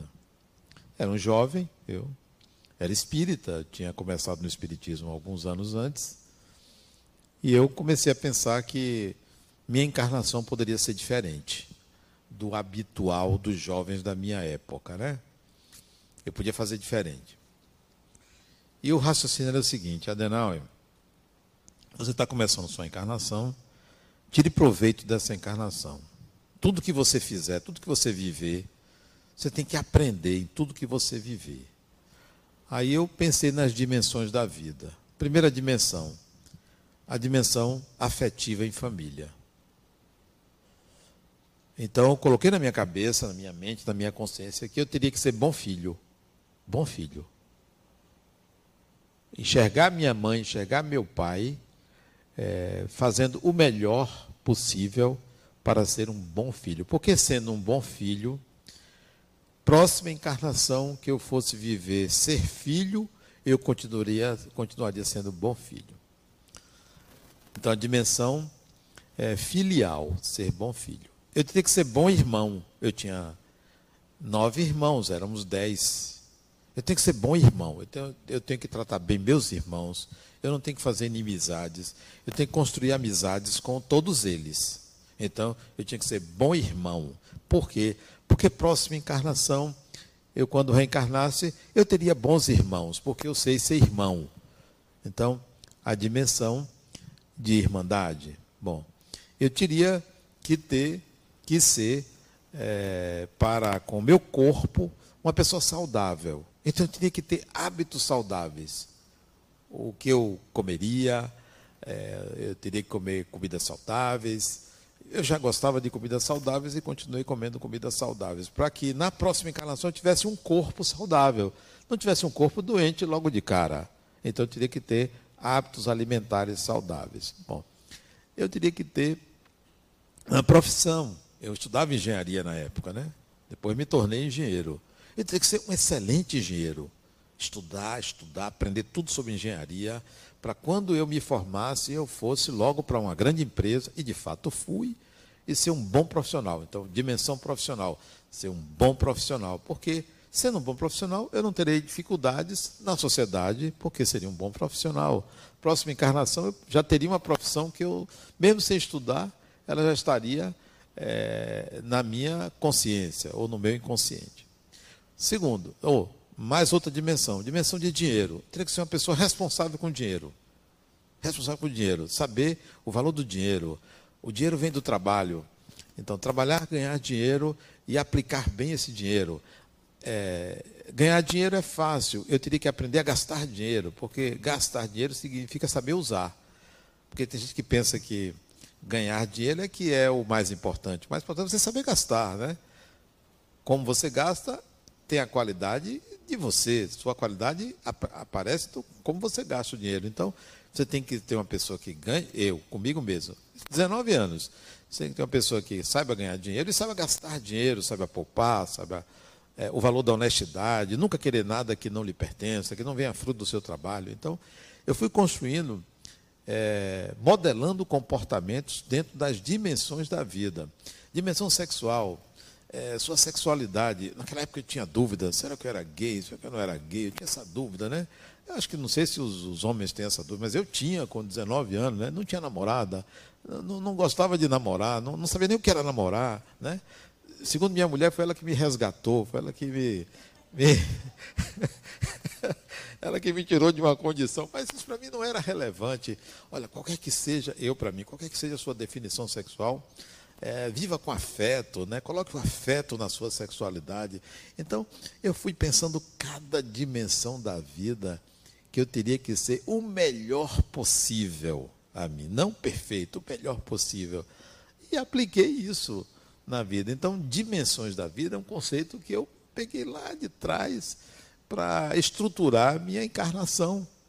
E quando próxima encarnação, eu não tenho dificuldade. Por quando eu me casei e tive filhos, eu tenho que ser o melhor pai possível. E o que era para mim ser o melhor pai possível? É, é, para mim, o mais importante na relação pai-filho era o afeto. Interessante. Eu nunca fui de, de, chamar atenção de filho, de reclamar com filho. Eu acho isso uma, uma bobagem muito grande dos, dos, pais terem, serem castradores de filhos. Né? Eu me lembro de uma experiência com meu filho, é, não sei se Emerson está lembrado disso, que é, meu irmão estava na minha casa e perguntou a meu filho o que, que ele achava de. o que, que ele admirava mais no pai dele. Isso meu irmão me contou, que perguntou meu filho, que então tinha 9, 10 anos, o que, que ele mais admirava no pai. E meu irmão me perguntou, o que, que você acha que ele disse? Eu disse, olha, meu filho deve ter dito assim que eu sou inteligente, que me admira pela inteligência, é, me admira pela capacidade de resolver problemas. Aí eu fiquei curioso, o que, que ele respondeu que ele mais admira em mim? Aí meu irmão disse, olha, seu filho disse que o que mais admira em você é o afeto que você demonstra por ele e pelas pessoas. Eu não sabia que esta era a qualidade mais importante que ele via em mim. E de fato, para mim, eu não queria ser castrador de filho, eu queria ser amigo. Então eu modelei um pai amigo. Eu quero ser seu amigo, porque você é espírito, né? Que adianta eu ficar dizendo, faça isso, não faça aquilo, vai estudar. Eu nunca disse isso. Quer estudar? Estude. Se você não estudar, acontece isso. Se você estudar, acontece aquilo. Faça suas escolhas. Né? Sempre foi assim. Quem mais botava para estudar era minha esposa, não era eu. Porque o pai, para mim, tem que ser pai amigo. Não é pai permissivo, pai amigo. Né? E se eu fosse mãe, qual era a mãe que queria ser? Uma mãe que passa a mão na cabeça dos filhos. Essa era a minha imagem de mãe, né? porque eu queria que minha mãe fizesse isso comigo. Né? Então, eu fui de, é, modelando meu comportamento, o que, que eu queria para mim nas dimensões da vida. E aí veio esse conceito de dimensões da vida. Agora, eu esqueci a pergunta.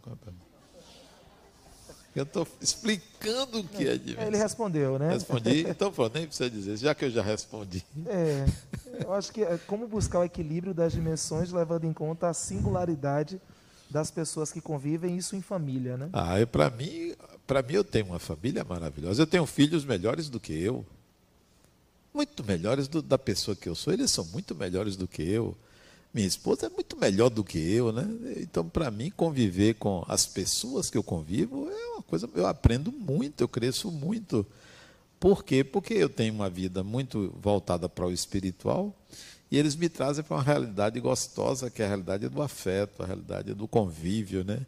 de lidar com pessoas, de, de, de aprender é, a controlar e educar emoções, a viver a vida simples. Né? É uma coisa gostosa a vida em família. Eu, eu não conseguiria viver sozinho. Né? Eu sempre quero ter alguém, algumas pessoas ao lado. Né? Então, é muito bom. E respeitar a singularidade de cada um, são diferentes. Uma vez eu, eu tenho três filhos, né? duas mulheres e um homem, todos casados, que me deram netos, que é outra experiência fantástica é ser avô, né? Fantástico. É, e há alguns anos atrás, isso deve ter uns, talvez uns seis, sete, oito anos atrás, é, minhas duas filhas, elas moram fora, uma no Rio, outra em São Paulo, e estavam lá na minha casa. E estávamos conversando na cozinha, né? Eu criei um sistema lá em casa chamado Sessão Cozinha. Desce todo mundo para a cozinha para conversar, comer e conversar, né? E numa dessas sessões cozinha, estava eu e elas duas, e eu senti uma uma é, uma emoção tão profunda de, de, de prazer da companhia delas, de estar com elas ali, duas mulheres adultas, mães, né? Uma delas era mãe, a outra não era mas sentindo muito prazer na convivência com elas. Uma delas estava sentada no meu colo e eu disse assim: Meninas, eh, eu estou sentindo saudade deste momento. Como assim, meu pai? Eu estou sentindo saudade desse momento porque a vida passa, né? Daqui a uns anos é, eu já estarei muito idoso, ou talvez já tenha desencarnado. Eu vou sentir falta deste momento.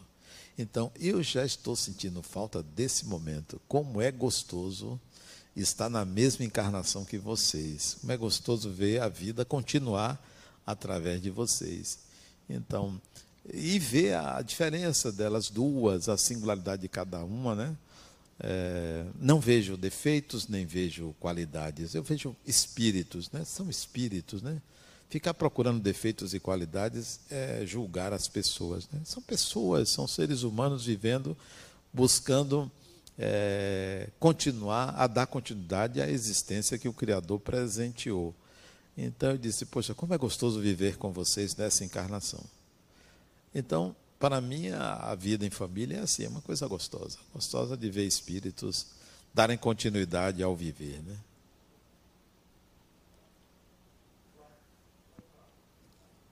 A gente vai fazer só a questão rapidinho e aí já passa para vocês, tá bom?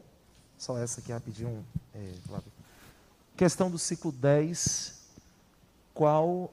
Opa, acho que a gente teve uma mudança aqui na pergunta. Você quer responder a pergunta daqui ou daqui? Eu não sei, nem a daí, nem a daqui. é, tá diferente aqui a pergunta, mas. Não, você que decide. você constrói o seu destino. Ah, muito bem. Mas e o seu nesse caso também, né, agora? Não. Porque você que vai responder. Eu não. respondo se eu quiser. Ah, tá ótimo. é necessário haver alguma ressignificação das leis de Deus a partir da naturalização dos diferentes modelos de organizações familiares no século XXI, porque ainda é tão difícil os espíritos encarnados aceitarem essas configurações, exemplo, famílias homoafetivas, monoparentais não consanguíneas, entre outras. É, Eduardo, a gente vive numa sociedade mutável. É fácil olhar para o passado e ver o quanto a sociedade muda. É, ficar prisioneiro do passado é a mesma coisa que ficar olhando para o futuro. A vida é o presente. E o presente tem mostrado que as configurações familiares obedecem à liberdade do espírito.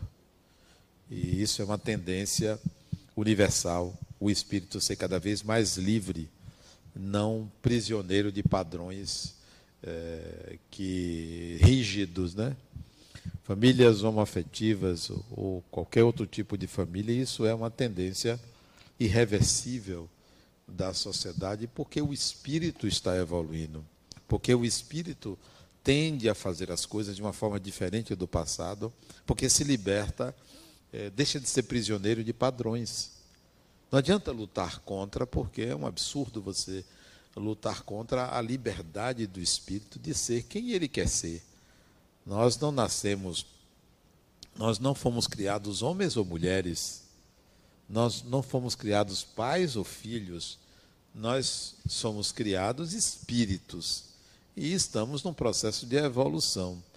É óbvio que cada época traz os seus limites, mas também avança um pouco além desses limites. Né? É, não sou favorável a você liberar tudo, porque o próprio Espírito não quer isso, não suportaria uma libertação total.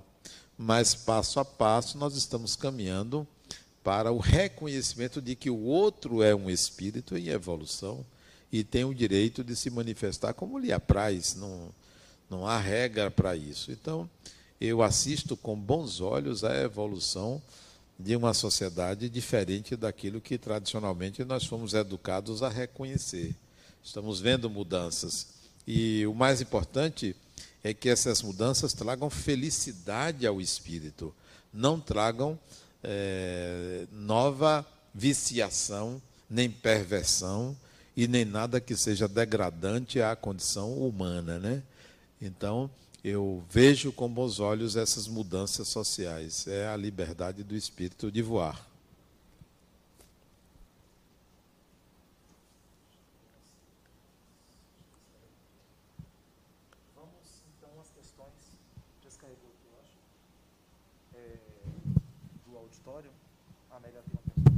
Ah, questões do auditório.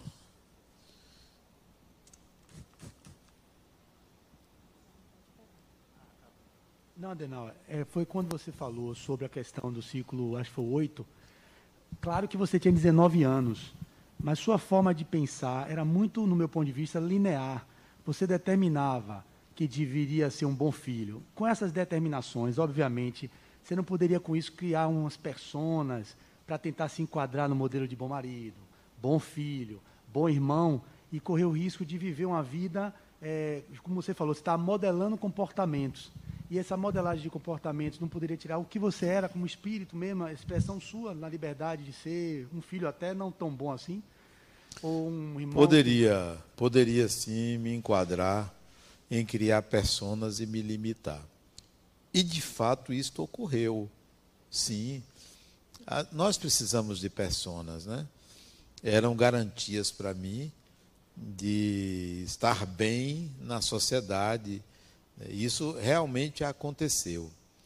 Só não permaneci naquele padrão porque existia uma personalidade supraordenada em mim. Essa personalidade supraordenada era uma decisão do espírito que sou antes de reencarnar que eu seguiria uma carreira solo, que eu faria do meu jeito, dentro no tempo que eu achava que seria possível fazer. Então, eu vivi muito tempo dentro de personas que formatadas, certo? Mas depois eu fui me libertando porque existia essa personalidade supraordenada que queria avançar. E, e tanto é que eu, quando comecei a escrever, é, 1995, com 30, é, com 40 anos, né, eu comecei a escrever. Aliás, eu escrevi alguns livros antes, mas não, não, não tinha essa temática. Eu já trouxe uma proposta diferente: reencarnação processo educativo, para mostrar que eu não concordava com a causalidade. Né? Então, ali eu comecei a apresentar uma carreira solo, uma diferenciação do que eu tinha aprendido, da formalidade que eu tinha aprendido, é, para sair da persona comum de aceitação coletiva e fazer algo diferente. Cada livro que eu fui escrevendo já trazia uma coisa diferente. Até que em 2000 eu escrevi o livro Psicologia do Espírito. Saí da ideia de uma psicologia espírita para a psicologia do espírito. Aí fui me diferenciando é, para chegar como eu vejo hoje e que não é contra nada nem ninguém, mas a favor de uma ideia ou de algumas ideias que eu considero importantes, que estão fora da persona. Já não me atende é, fazer uma, uma cara de bom moço, né? e nem de mau moço, né? mas sim daquilo que eu penso que é. Mas você tem razão, eu me, eu me tornei é, bem formatado, mas depois eu saí, consegui sair. Sim, sim, bem cartesiano tal. Depois eu fui mudando. O que mais? É, nesse, durante essa pandemia eu li alguns livros de um cara, talvez você conheça porque ele é best-seller, Eckhart Tolle, um alemão, né, que considera que houve um despertar e tal. E ele fala muito de uma coisa que, que é meio confuso para a gente. Eu já vi você comentar rapidamente que você falou em algum momento que a gente não nega o ego, né? a gente educa ele. E ele fala de uma consciência que está acima do ego e que é a presença, que talvez tenha uma relação com isso que você fala de sentir Deus, porque essas coisas a gente não nomina, mas na hora do sentir é como se elas convergissem. Né? Então eu entendo que talvez seja parecido com isso. É, como é que você vê isso, essa coisa? Ele disse que vivia com muita ansiedade, então ele, por um momento, conseguiu subir essa consciência e aí consegue estar presente e consegue administrar, ter a, a, decisão ótima naquele momento, né? como os yogis falam e tal. Como é que você vê isso? Ah, eu, ve, eu vejo que isso é uma tendência a se pensar de um modo diferente. A primeira vez que eu vi isso sobre essa personalidade número dois foi em Jung. Né? Lá, quando Jung tinha é, 14, 15 anos, que ele entrou em a primeira vez que ele entrou em crise, ele percebeu que existia uma personalidade supraordenada nele. Né? É, bom, depois eu fui vendo que na história você vai encontrar indivíduos, se você pegar biografias, em que essa personalidade supraordenada começa a tomar conta é, da vida comum e ela se realizar. Vai além do ego, né? É, comigo não foi diferente. Eu vi a personalidade supraordenada lá atrás, 17, 17, 18 anos, eu já tinha uma ideia de que as coisas não podiam ser daquela forma, que tinha uma outra orientação sobre próprio, o próprio viver. E eu vim desenvolvendo essas ideias até que surgiu o conceito de personagem e espírito. Personagem, personalidade número um, espírito, personalidade número dois, ou o inverso, né? Eu vi esse conceito, estabeleci esse conceito. Sempre fui norteado pela personalidade supraordenada, sempre. Sempre o espírito esteve à frente do personagem.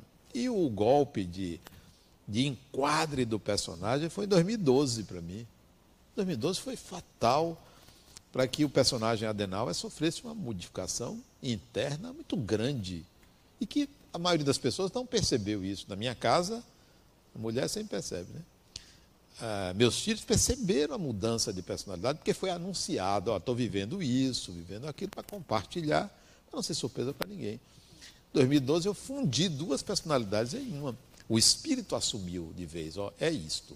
Vou viver isso, vou fazer isso, porque em 2012 eu me lembrei da vida passada integralmente. Nomes, datas, detalhes, situações, relacionamentos, pessoas de convívio, tudo espontaneamente. Quando eu me lembrei, eu decidi, 2012, isso tem pouco tempo, nove anos, né? Fevereiro de 2012, a fundir a personalidade do passado com a do presente. E assumir o espírito. Agora é o espírito. Agora não é mais aquele Adenauer porque eu já sei quais são as relações que eu tenho com as pessoas, por que essas relações, para que essas relações. Então, o espírito assumiu no lugar do personagem. Não é mais um personagem. O personagem cumpriu o seu papel, o ego, né?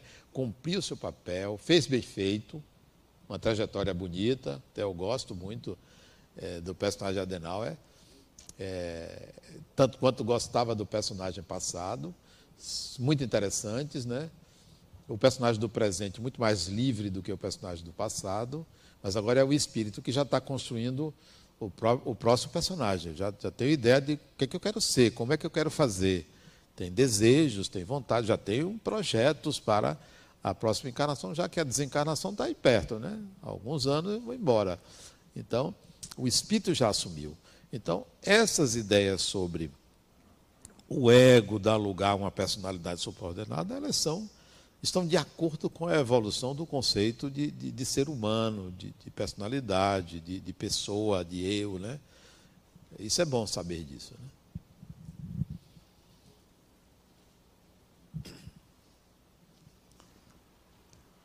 Ah, tá. É, eu estou no ciclo 1 e a gente está estudando as leis de Deus. E antes da aula, eu me fiz a pergunta, antes de eu assistir a aula, né? Aline, o que, que são as leis de Deus para vocês? Quais, quais que te tocam? E aí eu me lembrei da passagem do Evangelho, do Eclesiastes, que há tempo para tudo. E aí, assistindo aqui, veio a pergunta que foi a seguinte: para o Espírito, o que significa o tempo de Deus, se espíritos são pessoas? Existe esse, essa, essa questão, o tempo de Deus? Oh, tempo é uma variável, não é absoluto. Não existe passado, nem presente, nem futuro. Existe o existir, que é permanente. Não há tempo, não há dia, não há noite, não há mês, não há semana, não há ano Existe o existir permanente. As coisas estão acontecendo em função desse existir. O tempo de Deus eu entendo como sendo o existir, permanente existir. Passado é apenas um referencial do ego, é um referencial para contabilizar coisas, contabilizar experiências, contabilizar emoções. Mas não há o ontem como algo absoluto. O ontem é apenas um buffer de memória, é apenas um, um, capítulo da memória, é apenas um núcleo de memória. Ele não é real, ele não existe, ele é um referencial interno. Então, tempo de Deus para mim é o existir. Tudo que eu projeto como sendo amanhã, como sendo hoje e amanhã, ou hoje e ontem, tudo isso serve como elemento referencial para o que eu sei e o que eu não sei, para o que eu já vivi ou estou vivendo, ou viverei, mas nunca como algo absoluto. É, eu prefiro pensar que não existe amanhã, como também pensar que não existe ontem. Existe o aqui e agora. O que é está acontecendo aqui e agora?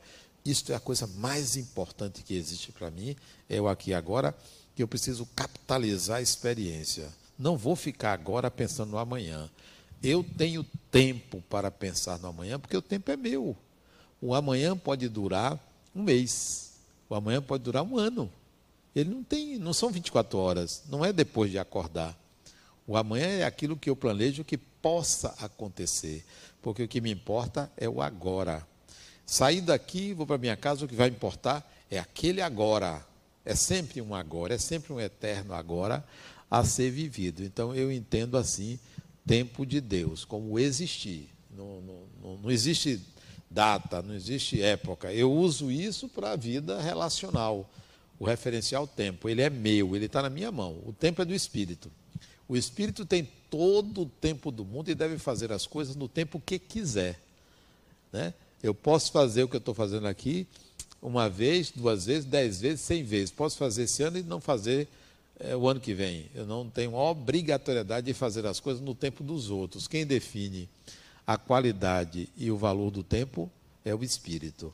Não é o que está escrito em lugar nenhum, não é nenhuma divindade, porque o Espírito é senhor do tempo, é dono do tempo, como o Espírito é dono do universo. O Espírito não está dentro do universo, o universo é que está dentro do Espírito, porque o Espírito modela o universo. Então, esse é o conceito de tempo que eu estabeleço e coloco isso no livro O Voo do Espírito. Começo ali a colocar essas ideias de tempo do Espírito, de, de universo do Espírito, porque o centro do, de tudo é o Espírito. O Espírito é a melhor representação do divino. Por isso que está escrito lá que fez o, o Deus fez o homem à sua imagem e semelhança. Na verdade, nós fizemos Deus a nossa imagem e semelhança, né? porque criamos uma série de ideias de Deus.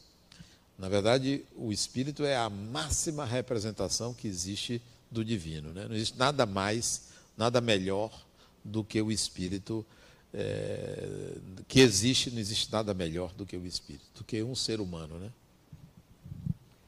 Então essas foram três questões aí, vocês que estão nos acompanhando de casa, que foram formuladas por nossa plateia aqui, né, nossos amigos que estão conosco aqui no nosso aulão presencial, né? Enquanto vocês aí pensam também mais algumas questões, eu vou trazer, Adenal, algumas que foram surgindo no bate-papo lá do YouTube.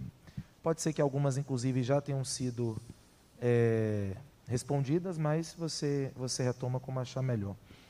É, Antônio Lima pergunta: Gostaria de saber, nesse contexto das dimensões da vida, né, como a ULI se posiciona e trabalha junto ao seu corpo discente em relação ao tema da identidade de gênero. Negócio complicado isso aí. Olha, deixa eu dizer primeiro o que, que eu entendo de identidade de gênero. Para mim, o espírito não tem gênero, ele é espírito que pode se manifestar num corpo masculino ou feminino, porque são essas duas opções que a divindade deu cromossomicamente, mas ele pode dizer que ele é homem tendo um corpo de mulher, pode dizer que é mulher tendo um corpo de homem, pode dizer que é gay, que é lésbica, que é isso, que quiser, porque ele é proprietário da sua manifestação. Então, entendo identidade como uma coisa muito pessoal. Eu não tenho que dizer que sou homem, ou que sou mulher, ou que sou gay, ou que sou lésbica, ou que sou travesti, ou isso ou aquilo. Isso me pertence, não pertence à sociedade aquilo que eu me defino como eu sou. Mas isso só é possível a partir de um entendimento eh, que se inicia em determinada época da minha vida, eu me vi assim, disse, não, peraí, eu sou assim, ninguém tem nada a ver com isso, eu não preciso dizer que sou isso, aquilo. Então, identidade de gênero é propriedade do espírito. Ele se manifesta e diz o que ele quer ser. Isso é a minha opinião sobre identidade de gênero. Luciana, retomando alguma coisa sobre a conversa de causa e efeito, né? E a lei de causa e efeito, como fica diante desta colocação sobre o sofrer diante das consequências dos erros. Ah, você entrou, Luciano, em causa sem efeito. Quando eu estudei lá na faculdade, engenharia, física mecânica quântica, né?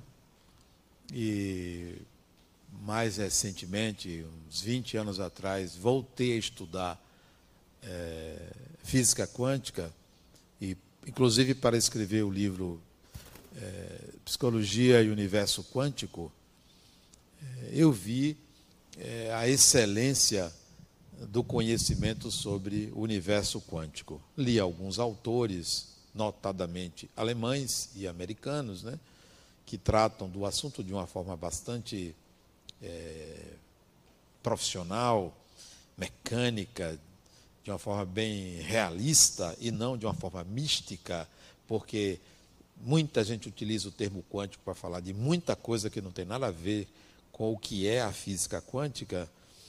Eu vi a questão é, da ausência de causalidade. Porque entra um conceito que é da mecânica quântica chamado de complementariedade. Eu vi dentro desse conceito que vem lá de Heisenberg, né? da, da dificuldade de estabelecer o momento de uma partícula, disse, poxa, espera aí, existe uma, uma possibilidade nesse universo é, existirem eventos que não têm causa. Isso nunca tinha passado pela minha cabeça quando eu estudei é, mecânica quântica. Isso foi lá pelos anos de final dos anos 70 que eu comecei a estudar isso.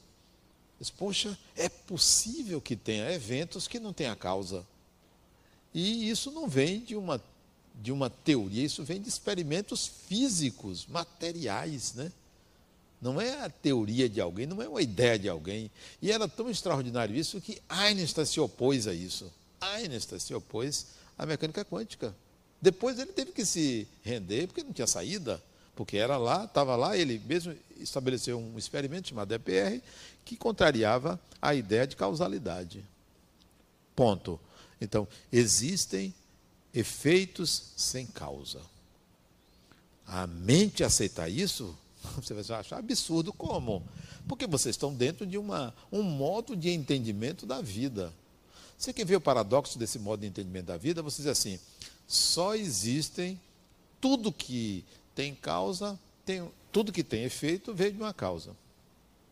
E ainda se apoia no livro dos Espíritos para dizer que tem lei de causa e efeito. Não está lá escrito. Paradoxalmente não está lá escrito. Está escrito que há um enunciado, mas não fala em lei de causa e efeito. Quem fala em lei de causa e efeito são espíritos que depois trouxeram mensagem falando em lei de causa e efeito. Não existe lei de causa e efeito. Olha o paradoxo da mente humana sobre esse assunto. Você diz assim: não existe efeito sem causa, toda causa tem efeito. Mas você admite um efeito sem causa. Qual? Sua ideia de Deus. Olha que absurdo, sua ideia de Deus, sua, porque não é minha, eu não tenho ideia de Deus, eu sinto. Sua ideia de Deus diz assim: ah, mas tem, um, tem Deus que não tem causa. Porque se você estabelecer uma causa para Deus, não será Deus é a causa que será Deus. Então, Deus é a causa incriada. Paradoxo, mas você aceita porque você é, quer que esse Deus seja assim. Não tenha causa. No universo que você diz que todo ele é causal. Paradoxo.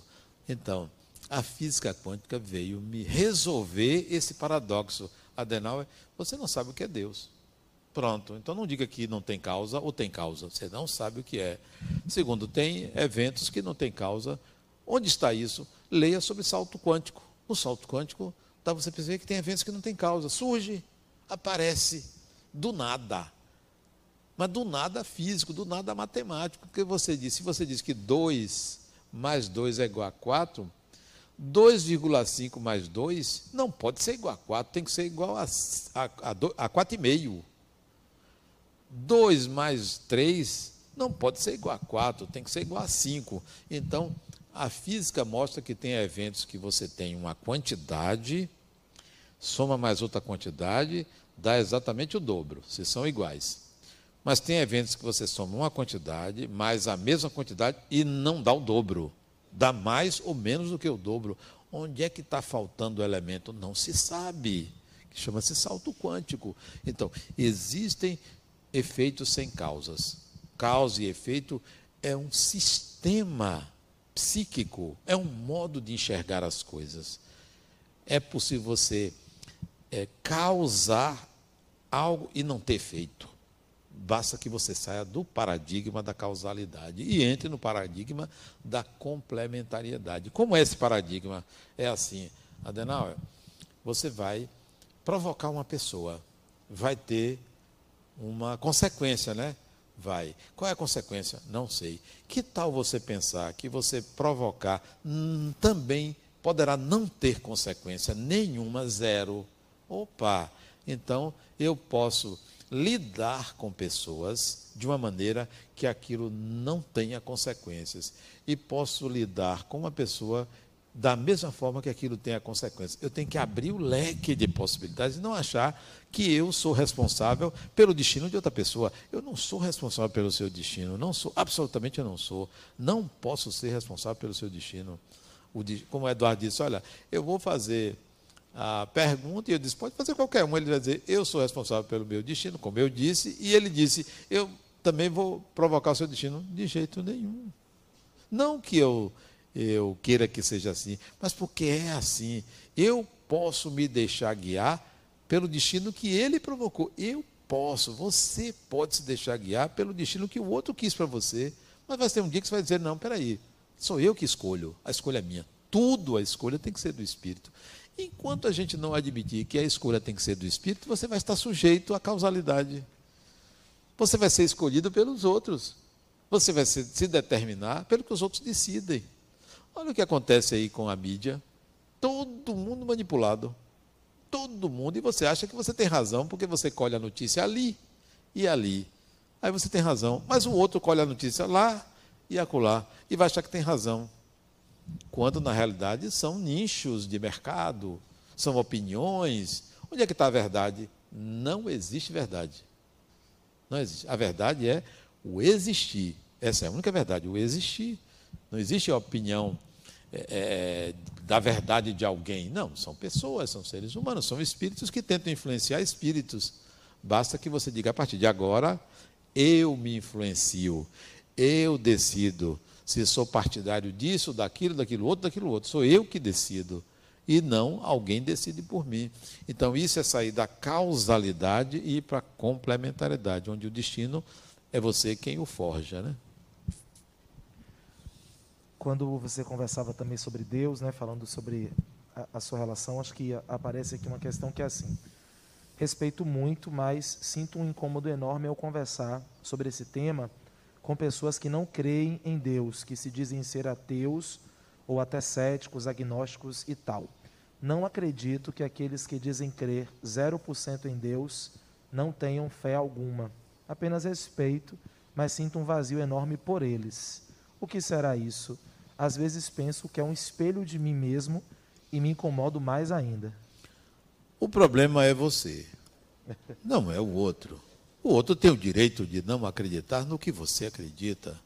Mas o seu sistema é assim: todo mundo tem que acreditar, porque é óbvio que tem que ter Deus. Então, você que é o problema, porque você está num sistema absoluto. Quem não é comigo é contra mim.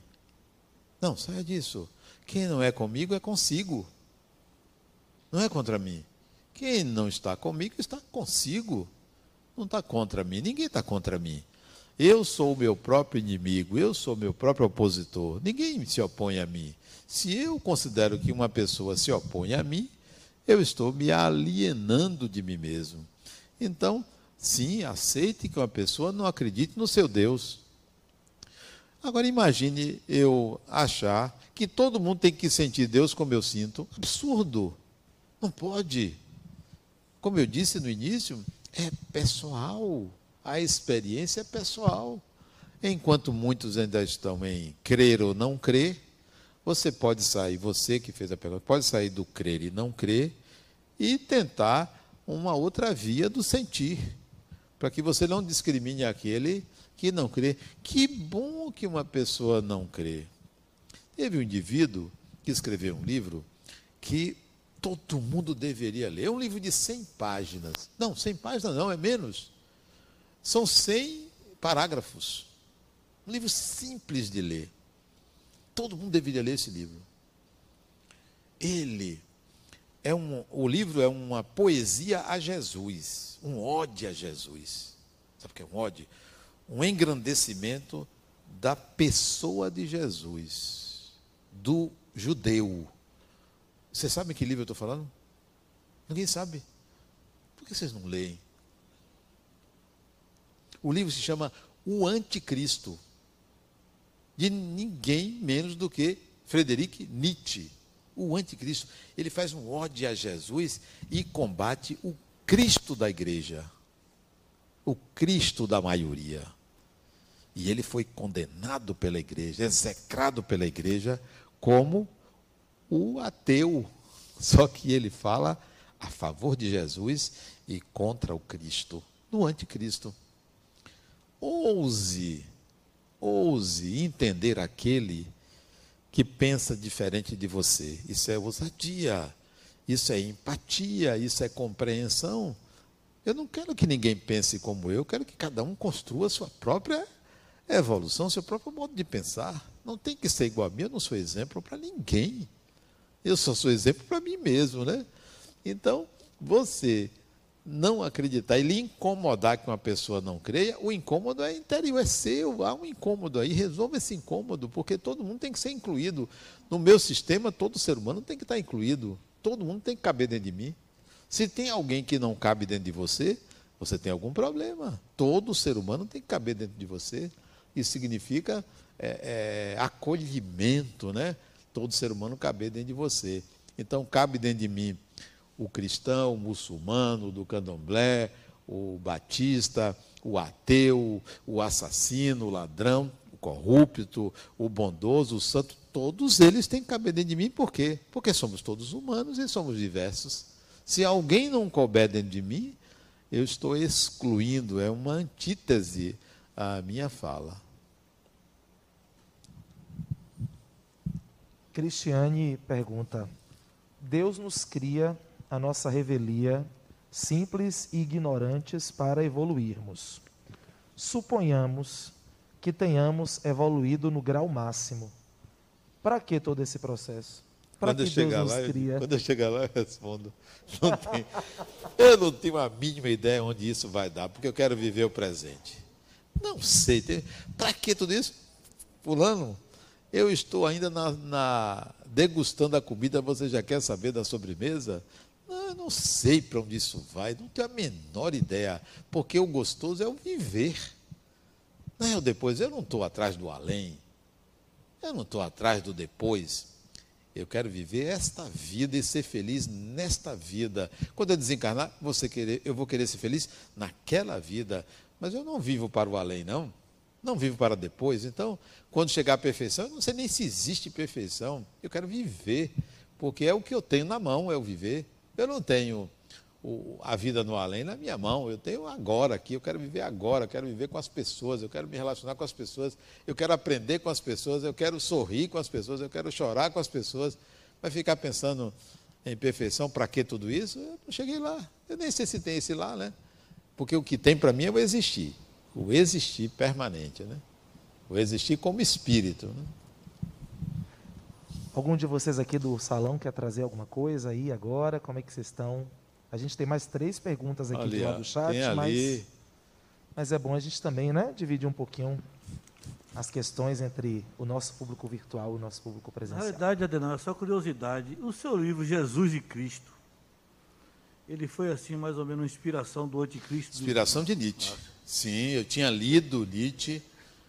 Aliás, eu sou leitor de Nietzsche desde que eu estava no curso de filosofia. Eu me formei em filosofia, estudei Nietzsche Nietzsche, Kant, Schopenhauer, Hegel, eram os meus filósofos preferidos. Eu, eu tinha abandonado a ideia platônica, Platão, Sócrates, eu, eu, me apaixonava por Aristóteles, mais do que por Platão e Sócrates. Aristóteles, é, os filósofos ingleses, eu também gostava muito, Hume. Então, quando eu li o Anticristo, eu digo, que fantástico. Aliás, eu tinha lido Assim Falava Zaratustra. Quando eu li Zaratustra, eu digo, que negócio bonito é esse? casava muito com minhas ideias. E aí, quando eu li o Anticristo, um dia eu ainda vou escrever sobre isso. E aí, quando eu escrevi a série Jesus, o intérprete de Deus, eu vou tirar daí Jesus e Cristo para mostrar essa diferença que Nietzsche mostrou lá em O Anticristo. Tá? Foi dali mesmo.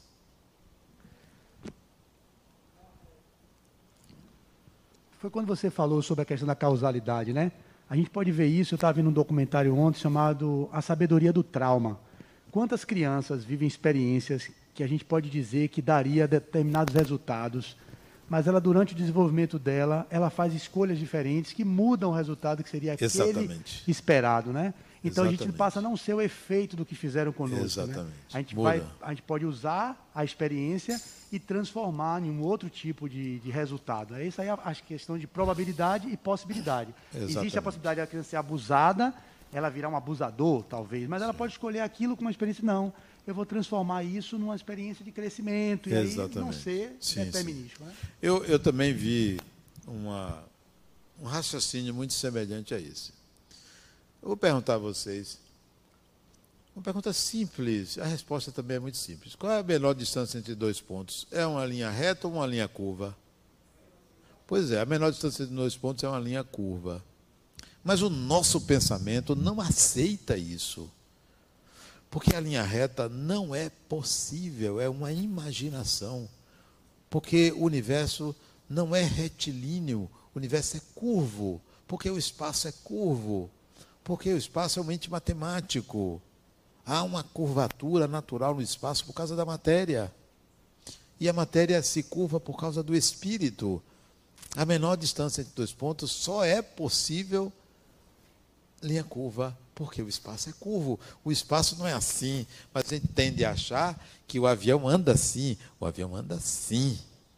Se você esticar um fio, uma corda, de lá para cá, ela fica retinha. Não fica. Tem uma curva chamada catenária, que é a curva que a corda faz, por mais esticada que seja, ela vai ter uma flecha. Então, o nosso raciocínio é de que aquilo que tem que acontecer acontecerá. Não. Não é possível ao ser humano determinar o que acontecerá, porque isso pertence ao divino.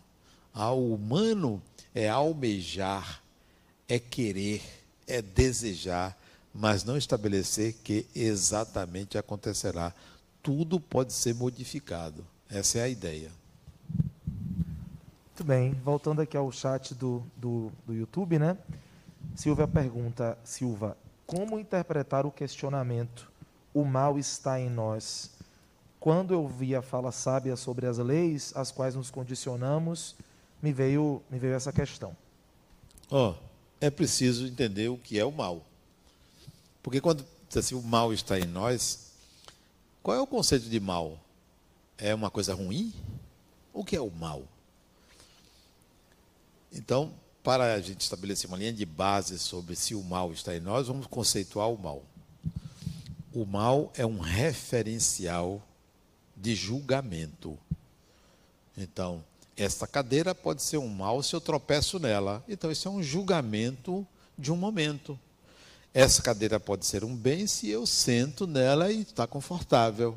Uma pessoa pode ser o mal se quer me agredir mas uma pessoa pode querer me agredir porque eu estou fazendo alguma coisa pior contra alguém. Bom, então qual é o conceito de mal? Mal é um julgamento de valor que o espírito faz. Como para mim, tudo que acontece é bom para o espírito, não existe o mal senão quando eu estabeleço um outro referencial para julgar o ato humano. Segundo a lei dos homens. Então, existe bem, existe mal, sim, segundo a lei porque você não pode prejudicar, por exemplo, uma criança. Um abusador está é, fazendo mal, claro, a uma criança. Alguém que se aproveita de uma pessoa, alguém que rouba uma pessoa. Isso é um mal. Por quê? Porque é uma lei que julga isso, uma lei humana. Bom, mas eu posso entender que aquilo são espíritos em processo de evolução. Então não estou vendo mal, porque são espíritos em processo de evolução.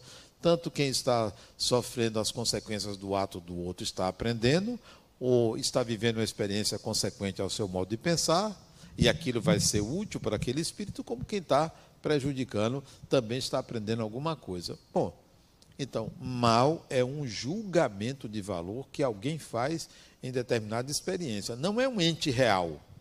Como o bem também não é um ente real, são julgamentos de valor.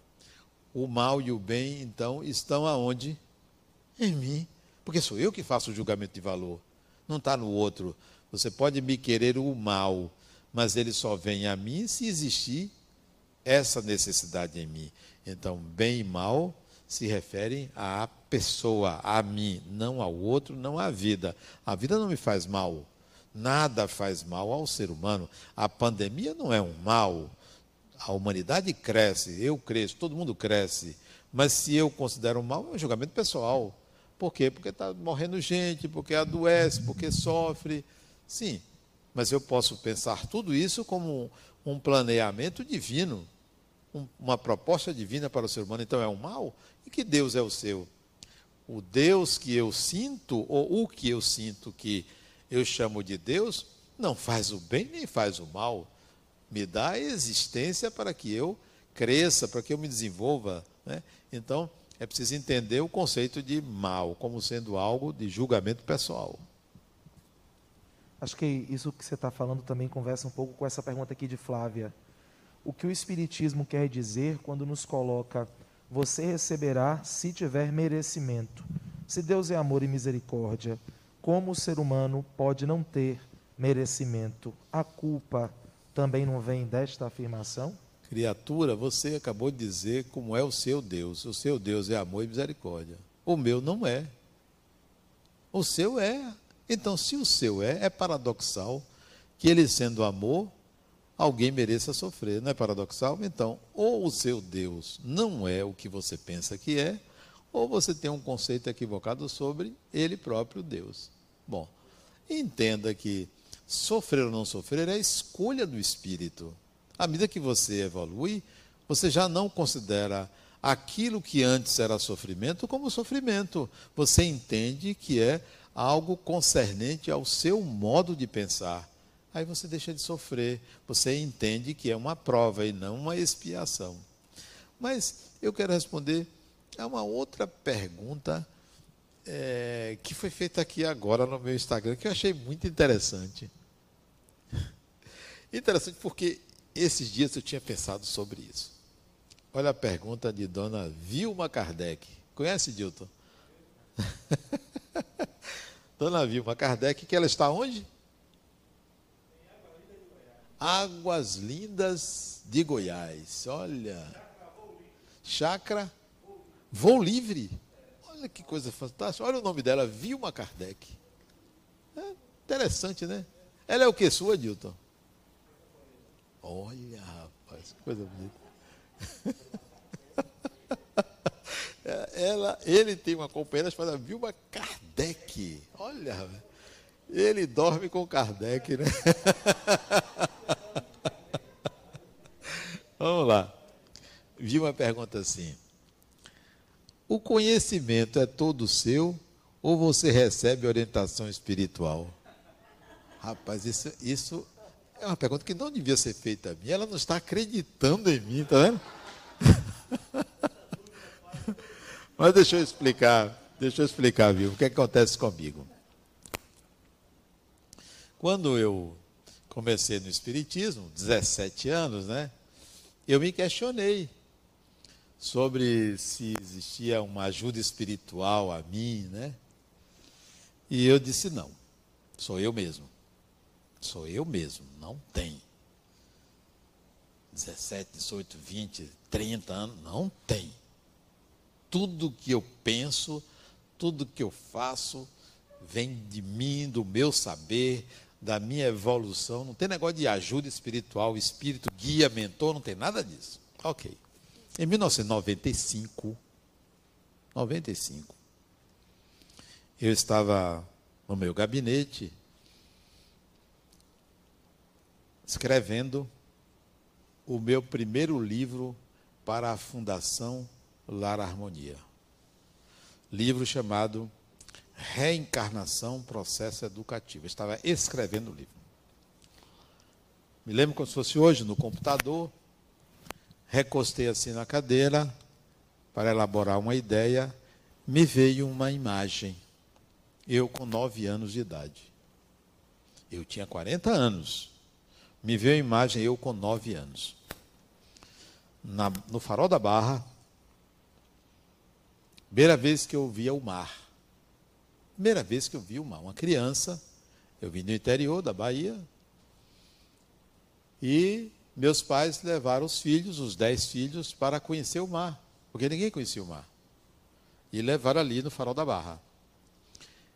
E a gente se dispersou ali no farol da Barra eu fiquei sentado na grama, olhando para aquele mar, aquele marzão enorme, um dia claro, né? era uma manhã, devia ser talvez umas nove ou dez horas da manhã. Aquele marzão bonito, prateado, né? aquele sol maravilhoso. E aí apareceu, surgiu um homem, aqui do meu lado, e começou a me falar sobre o que, que eu estava vendo, a natureza tal me disse que nessa vida eu não ia conhecer sofrimento, me disse algumas coisas. Era um homem vestido com a roupa verde e amarela, não era brasileiro não, mas era verde e amarela, usava uns braceletes, uns anéis, ele era assim da minha cor, moreno. Eu achei interessante o que ele me dizia, eu continuei sentado, ele aqui do meu lado, falou, falou, e de repente ele desapareceu. Eu não me lembrei mais dessa experiência, só fui lembrar aos 40 anos, aos 40 anos ali. Aí ele disse: Era eu que tenho lhe acompanhado nessa encarnação e vou continuar lhe acompanhando. Sou seu amigo. Aí me deu um misto de satisfação, mas de decepção, né? Porque eu acreditava a mim. Você veja o que é a vaidade. E até hoje eu acho, não adianta você me dizer que é você, porque sou eu, né? A gente mede forças, né? Em quem sabe mais, quem sabe menos, quem que ajuda quem. Então, é, é difícil para mim hoje estabelecer o que é meu e o que não é eu, porque nós temos uma parceria muito grande. Meu amigo, ele que me convidou a fazer a Fundação La Harmonia em 1992. Foi ele quem me convidou. E eu não tinha ideia da presença dele na minha vida. Né? mas foi é uma experiência gratificante você ter um amigo, mas não é meu guia. Não é. Aliás, ele pensa algumas coisas que eu não concordo. Não concordo. E ele também discorda de mim. Não é meu guia, não. Ele que pensa que é meu guia. A responsabilidade dele aqui é arranjar dinheiro. Isso é dele, você tem que arranjar dinheiro. Desde que eu desenvolva, você vai buscar dinheiro, vai buscar chamar as pessoas. Eu não quero ter o trabalho de estar divulgando nada. Você que, que atrai, você que arranje os recursos, diga o que é que é fazer, eu vou lá, eu vou para frente, vou botar minha cara tapa, porque o CPF é meu, você não tem CPF. Então, é uma parceria, não é meu guia, não é meu mentor. Eu discordo de algumas coisas dele, mas é gente boa. Gente boa. Não chamo por ele, não quero que me ajude. Não quero. Já me ajudou na vida particular algumas vezes, mas não quero, porque senão eu vou virar um boneco, né? de estar tá fazendo as coisas, porque tem um espírito guiando. Isso não cola comigo. Respeito quem faz assim, acho que é necessário às vezes, mas não. Eu vou dizer para você, viu? Mas sou eu, viu? Ele fica dizendo que é ele, mas sou eu, viu? É meu. E aí você, sendo você, tem um minuto para suas considerações finais, dois talvez. Oh. Como é que foi? Como é que você viveu essa manhã com a gente aí? Eu olhando minha vida toda, 66 anos, e digo que o que, que tem sido mais importante na minha vida, mais importante, é a coisa mais gostosa que já aconteceu, é estar com minhas netas em casa. De tudo que eu fiz, é o momento presente que é mais gostoso. Porque é, eu entro em contato com a minha natureza humana, né, com o ser humano que eu sou. Tá com duas netas de casa, gêmeas, um ano de idade. Estou é, rezando para que o Rio de Janeiro não abra as faculdades, porque tanto meu genro quanto minha filha trabalham com ensino, com ela com terapia, ele como professor da Fundação Getúlio Vargas, e estão remoto e estão na minha casa. Eu estou adorando isso, rezando para que não abra lá no Rio, né? Mas se abrir, paciência, vão embora. Mas estão comigo há seis meses. Essa tem sido a experiência gratificante. Acordar de manhã, acordo muito cedo. E minha net, minhas netinhas, as gêmeas, acordam a casa, né? Seis horas elas acordam. E aí eu pego uma, o pai pega a outra e a gente vai dar uma madeira, né? Trocar fralda. Isso tem sido maravilhoso. Isso é melhor do que uma palestra, né?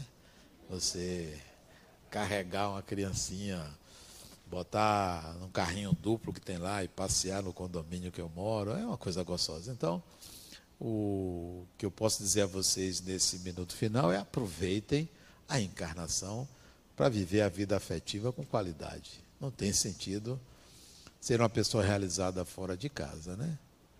o que deve servir para fora de casa deve servir para dentro de casa. Procurem ser o melhor possível dentro de casa e não não acredite ao outro a responsabilidade pelo, pela dificuldade de convívio, né? Se a dificuldade existe, ela é sua. A do outro é do outro, mas se ela existe, é sua. Então, é, se querem exercitar o amor, exercitem dentro de casa. Se quer exercitar a, exercitar a caridade, exercitem dentro de casa. Né? Se mora sozinho, compartilhe com seus vizinhos. Né? E esse mesmo amor aplique quando você usar as redes sociais. Use com amor. Porque a experiência mais maravilhosa do Espírito é de sentir o amor. Então, esse é meu recado para vocês. Sintam o amor, sintam a vida, sintam Deus. Obrigado.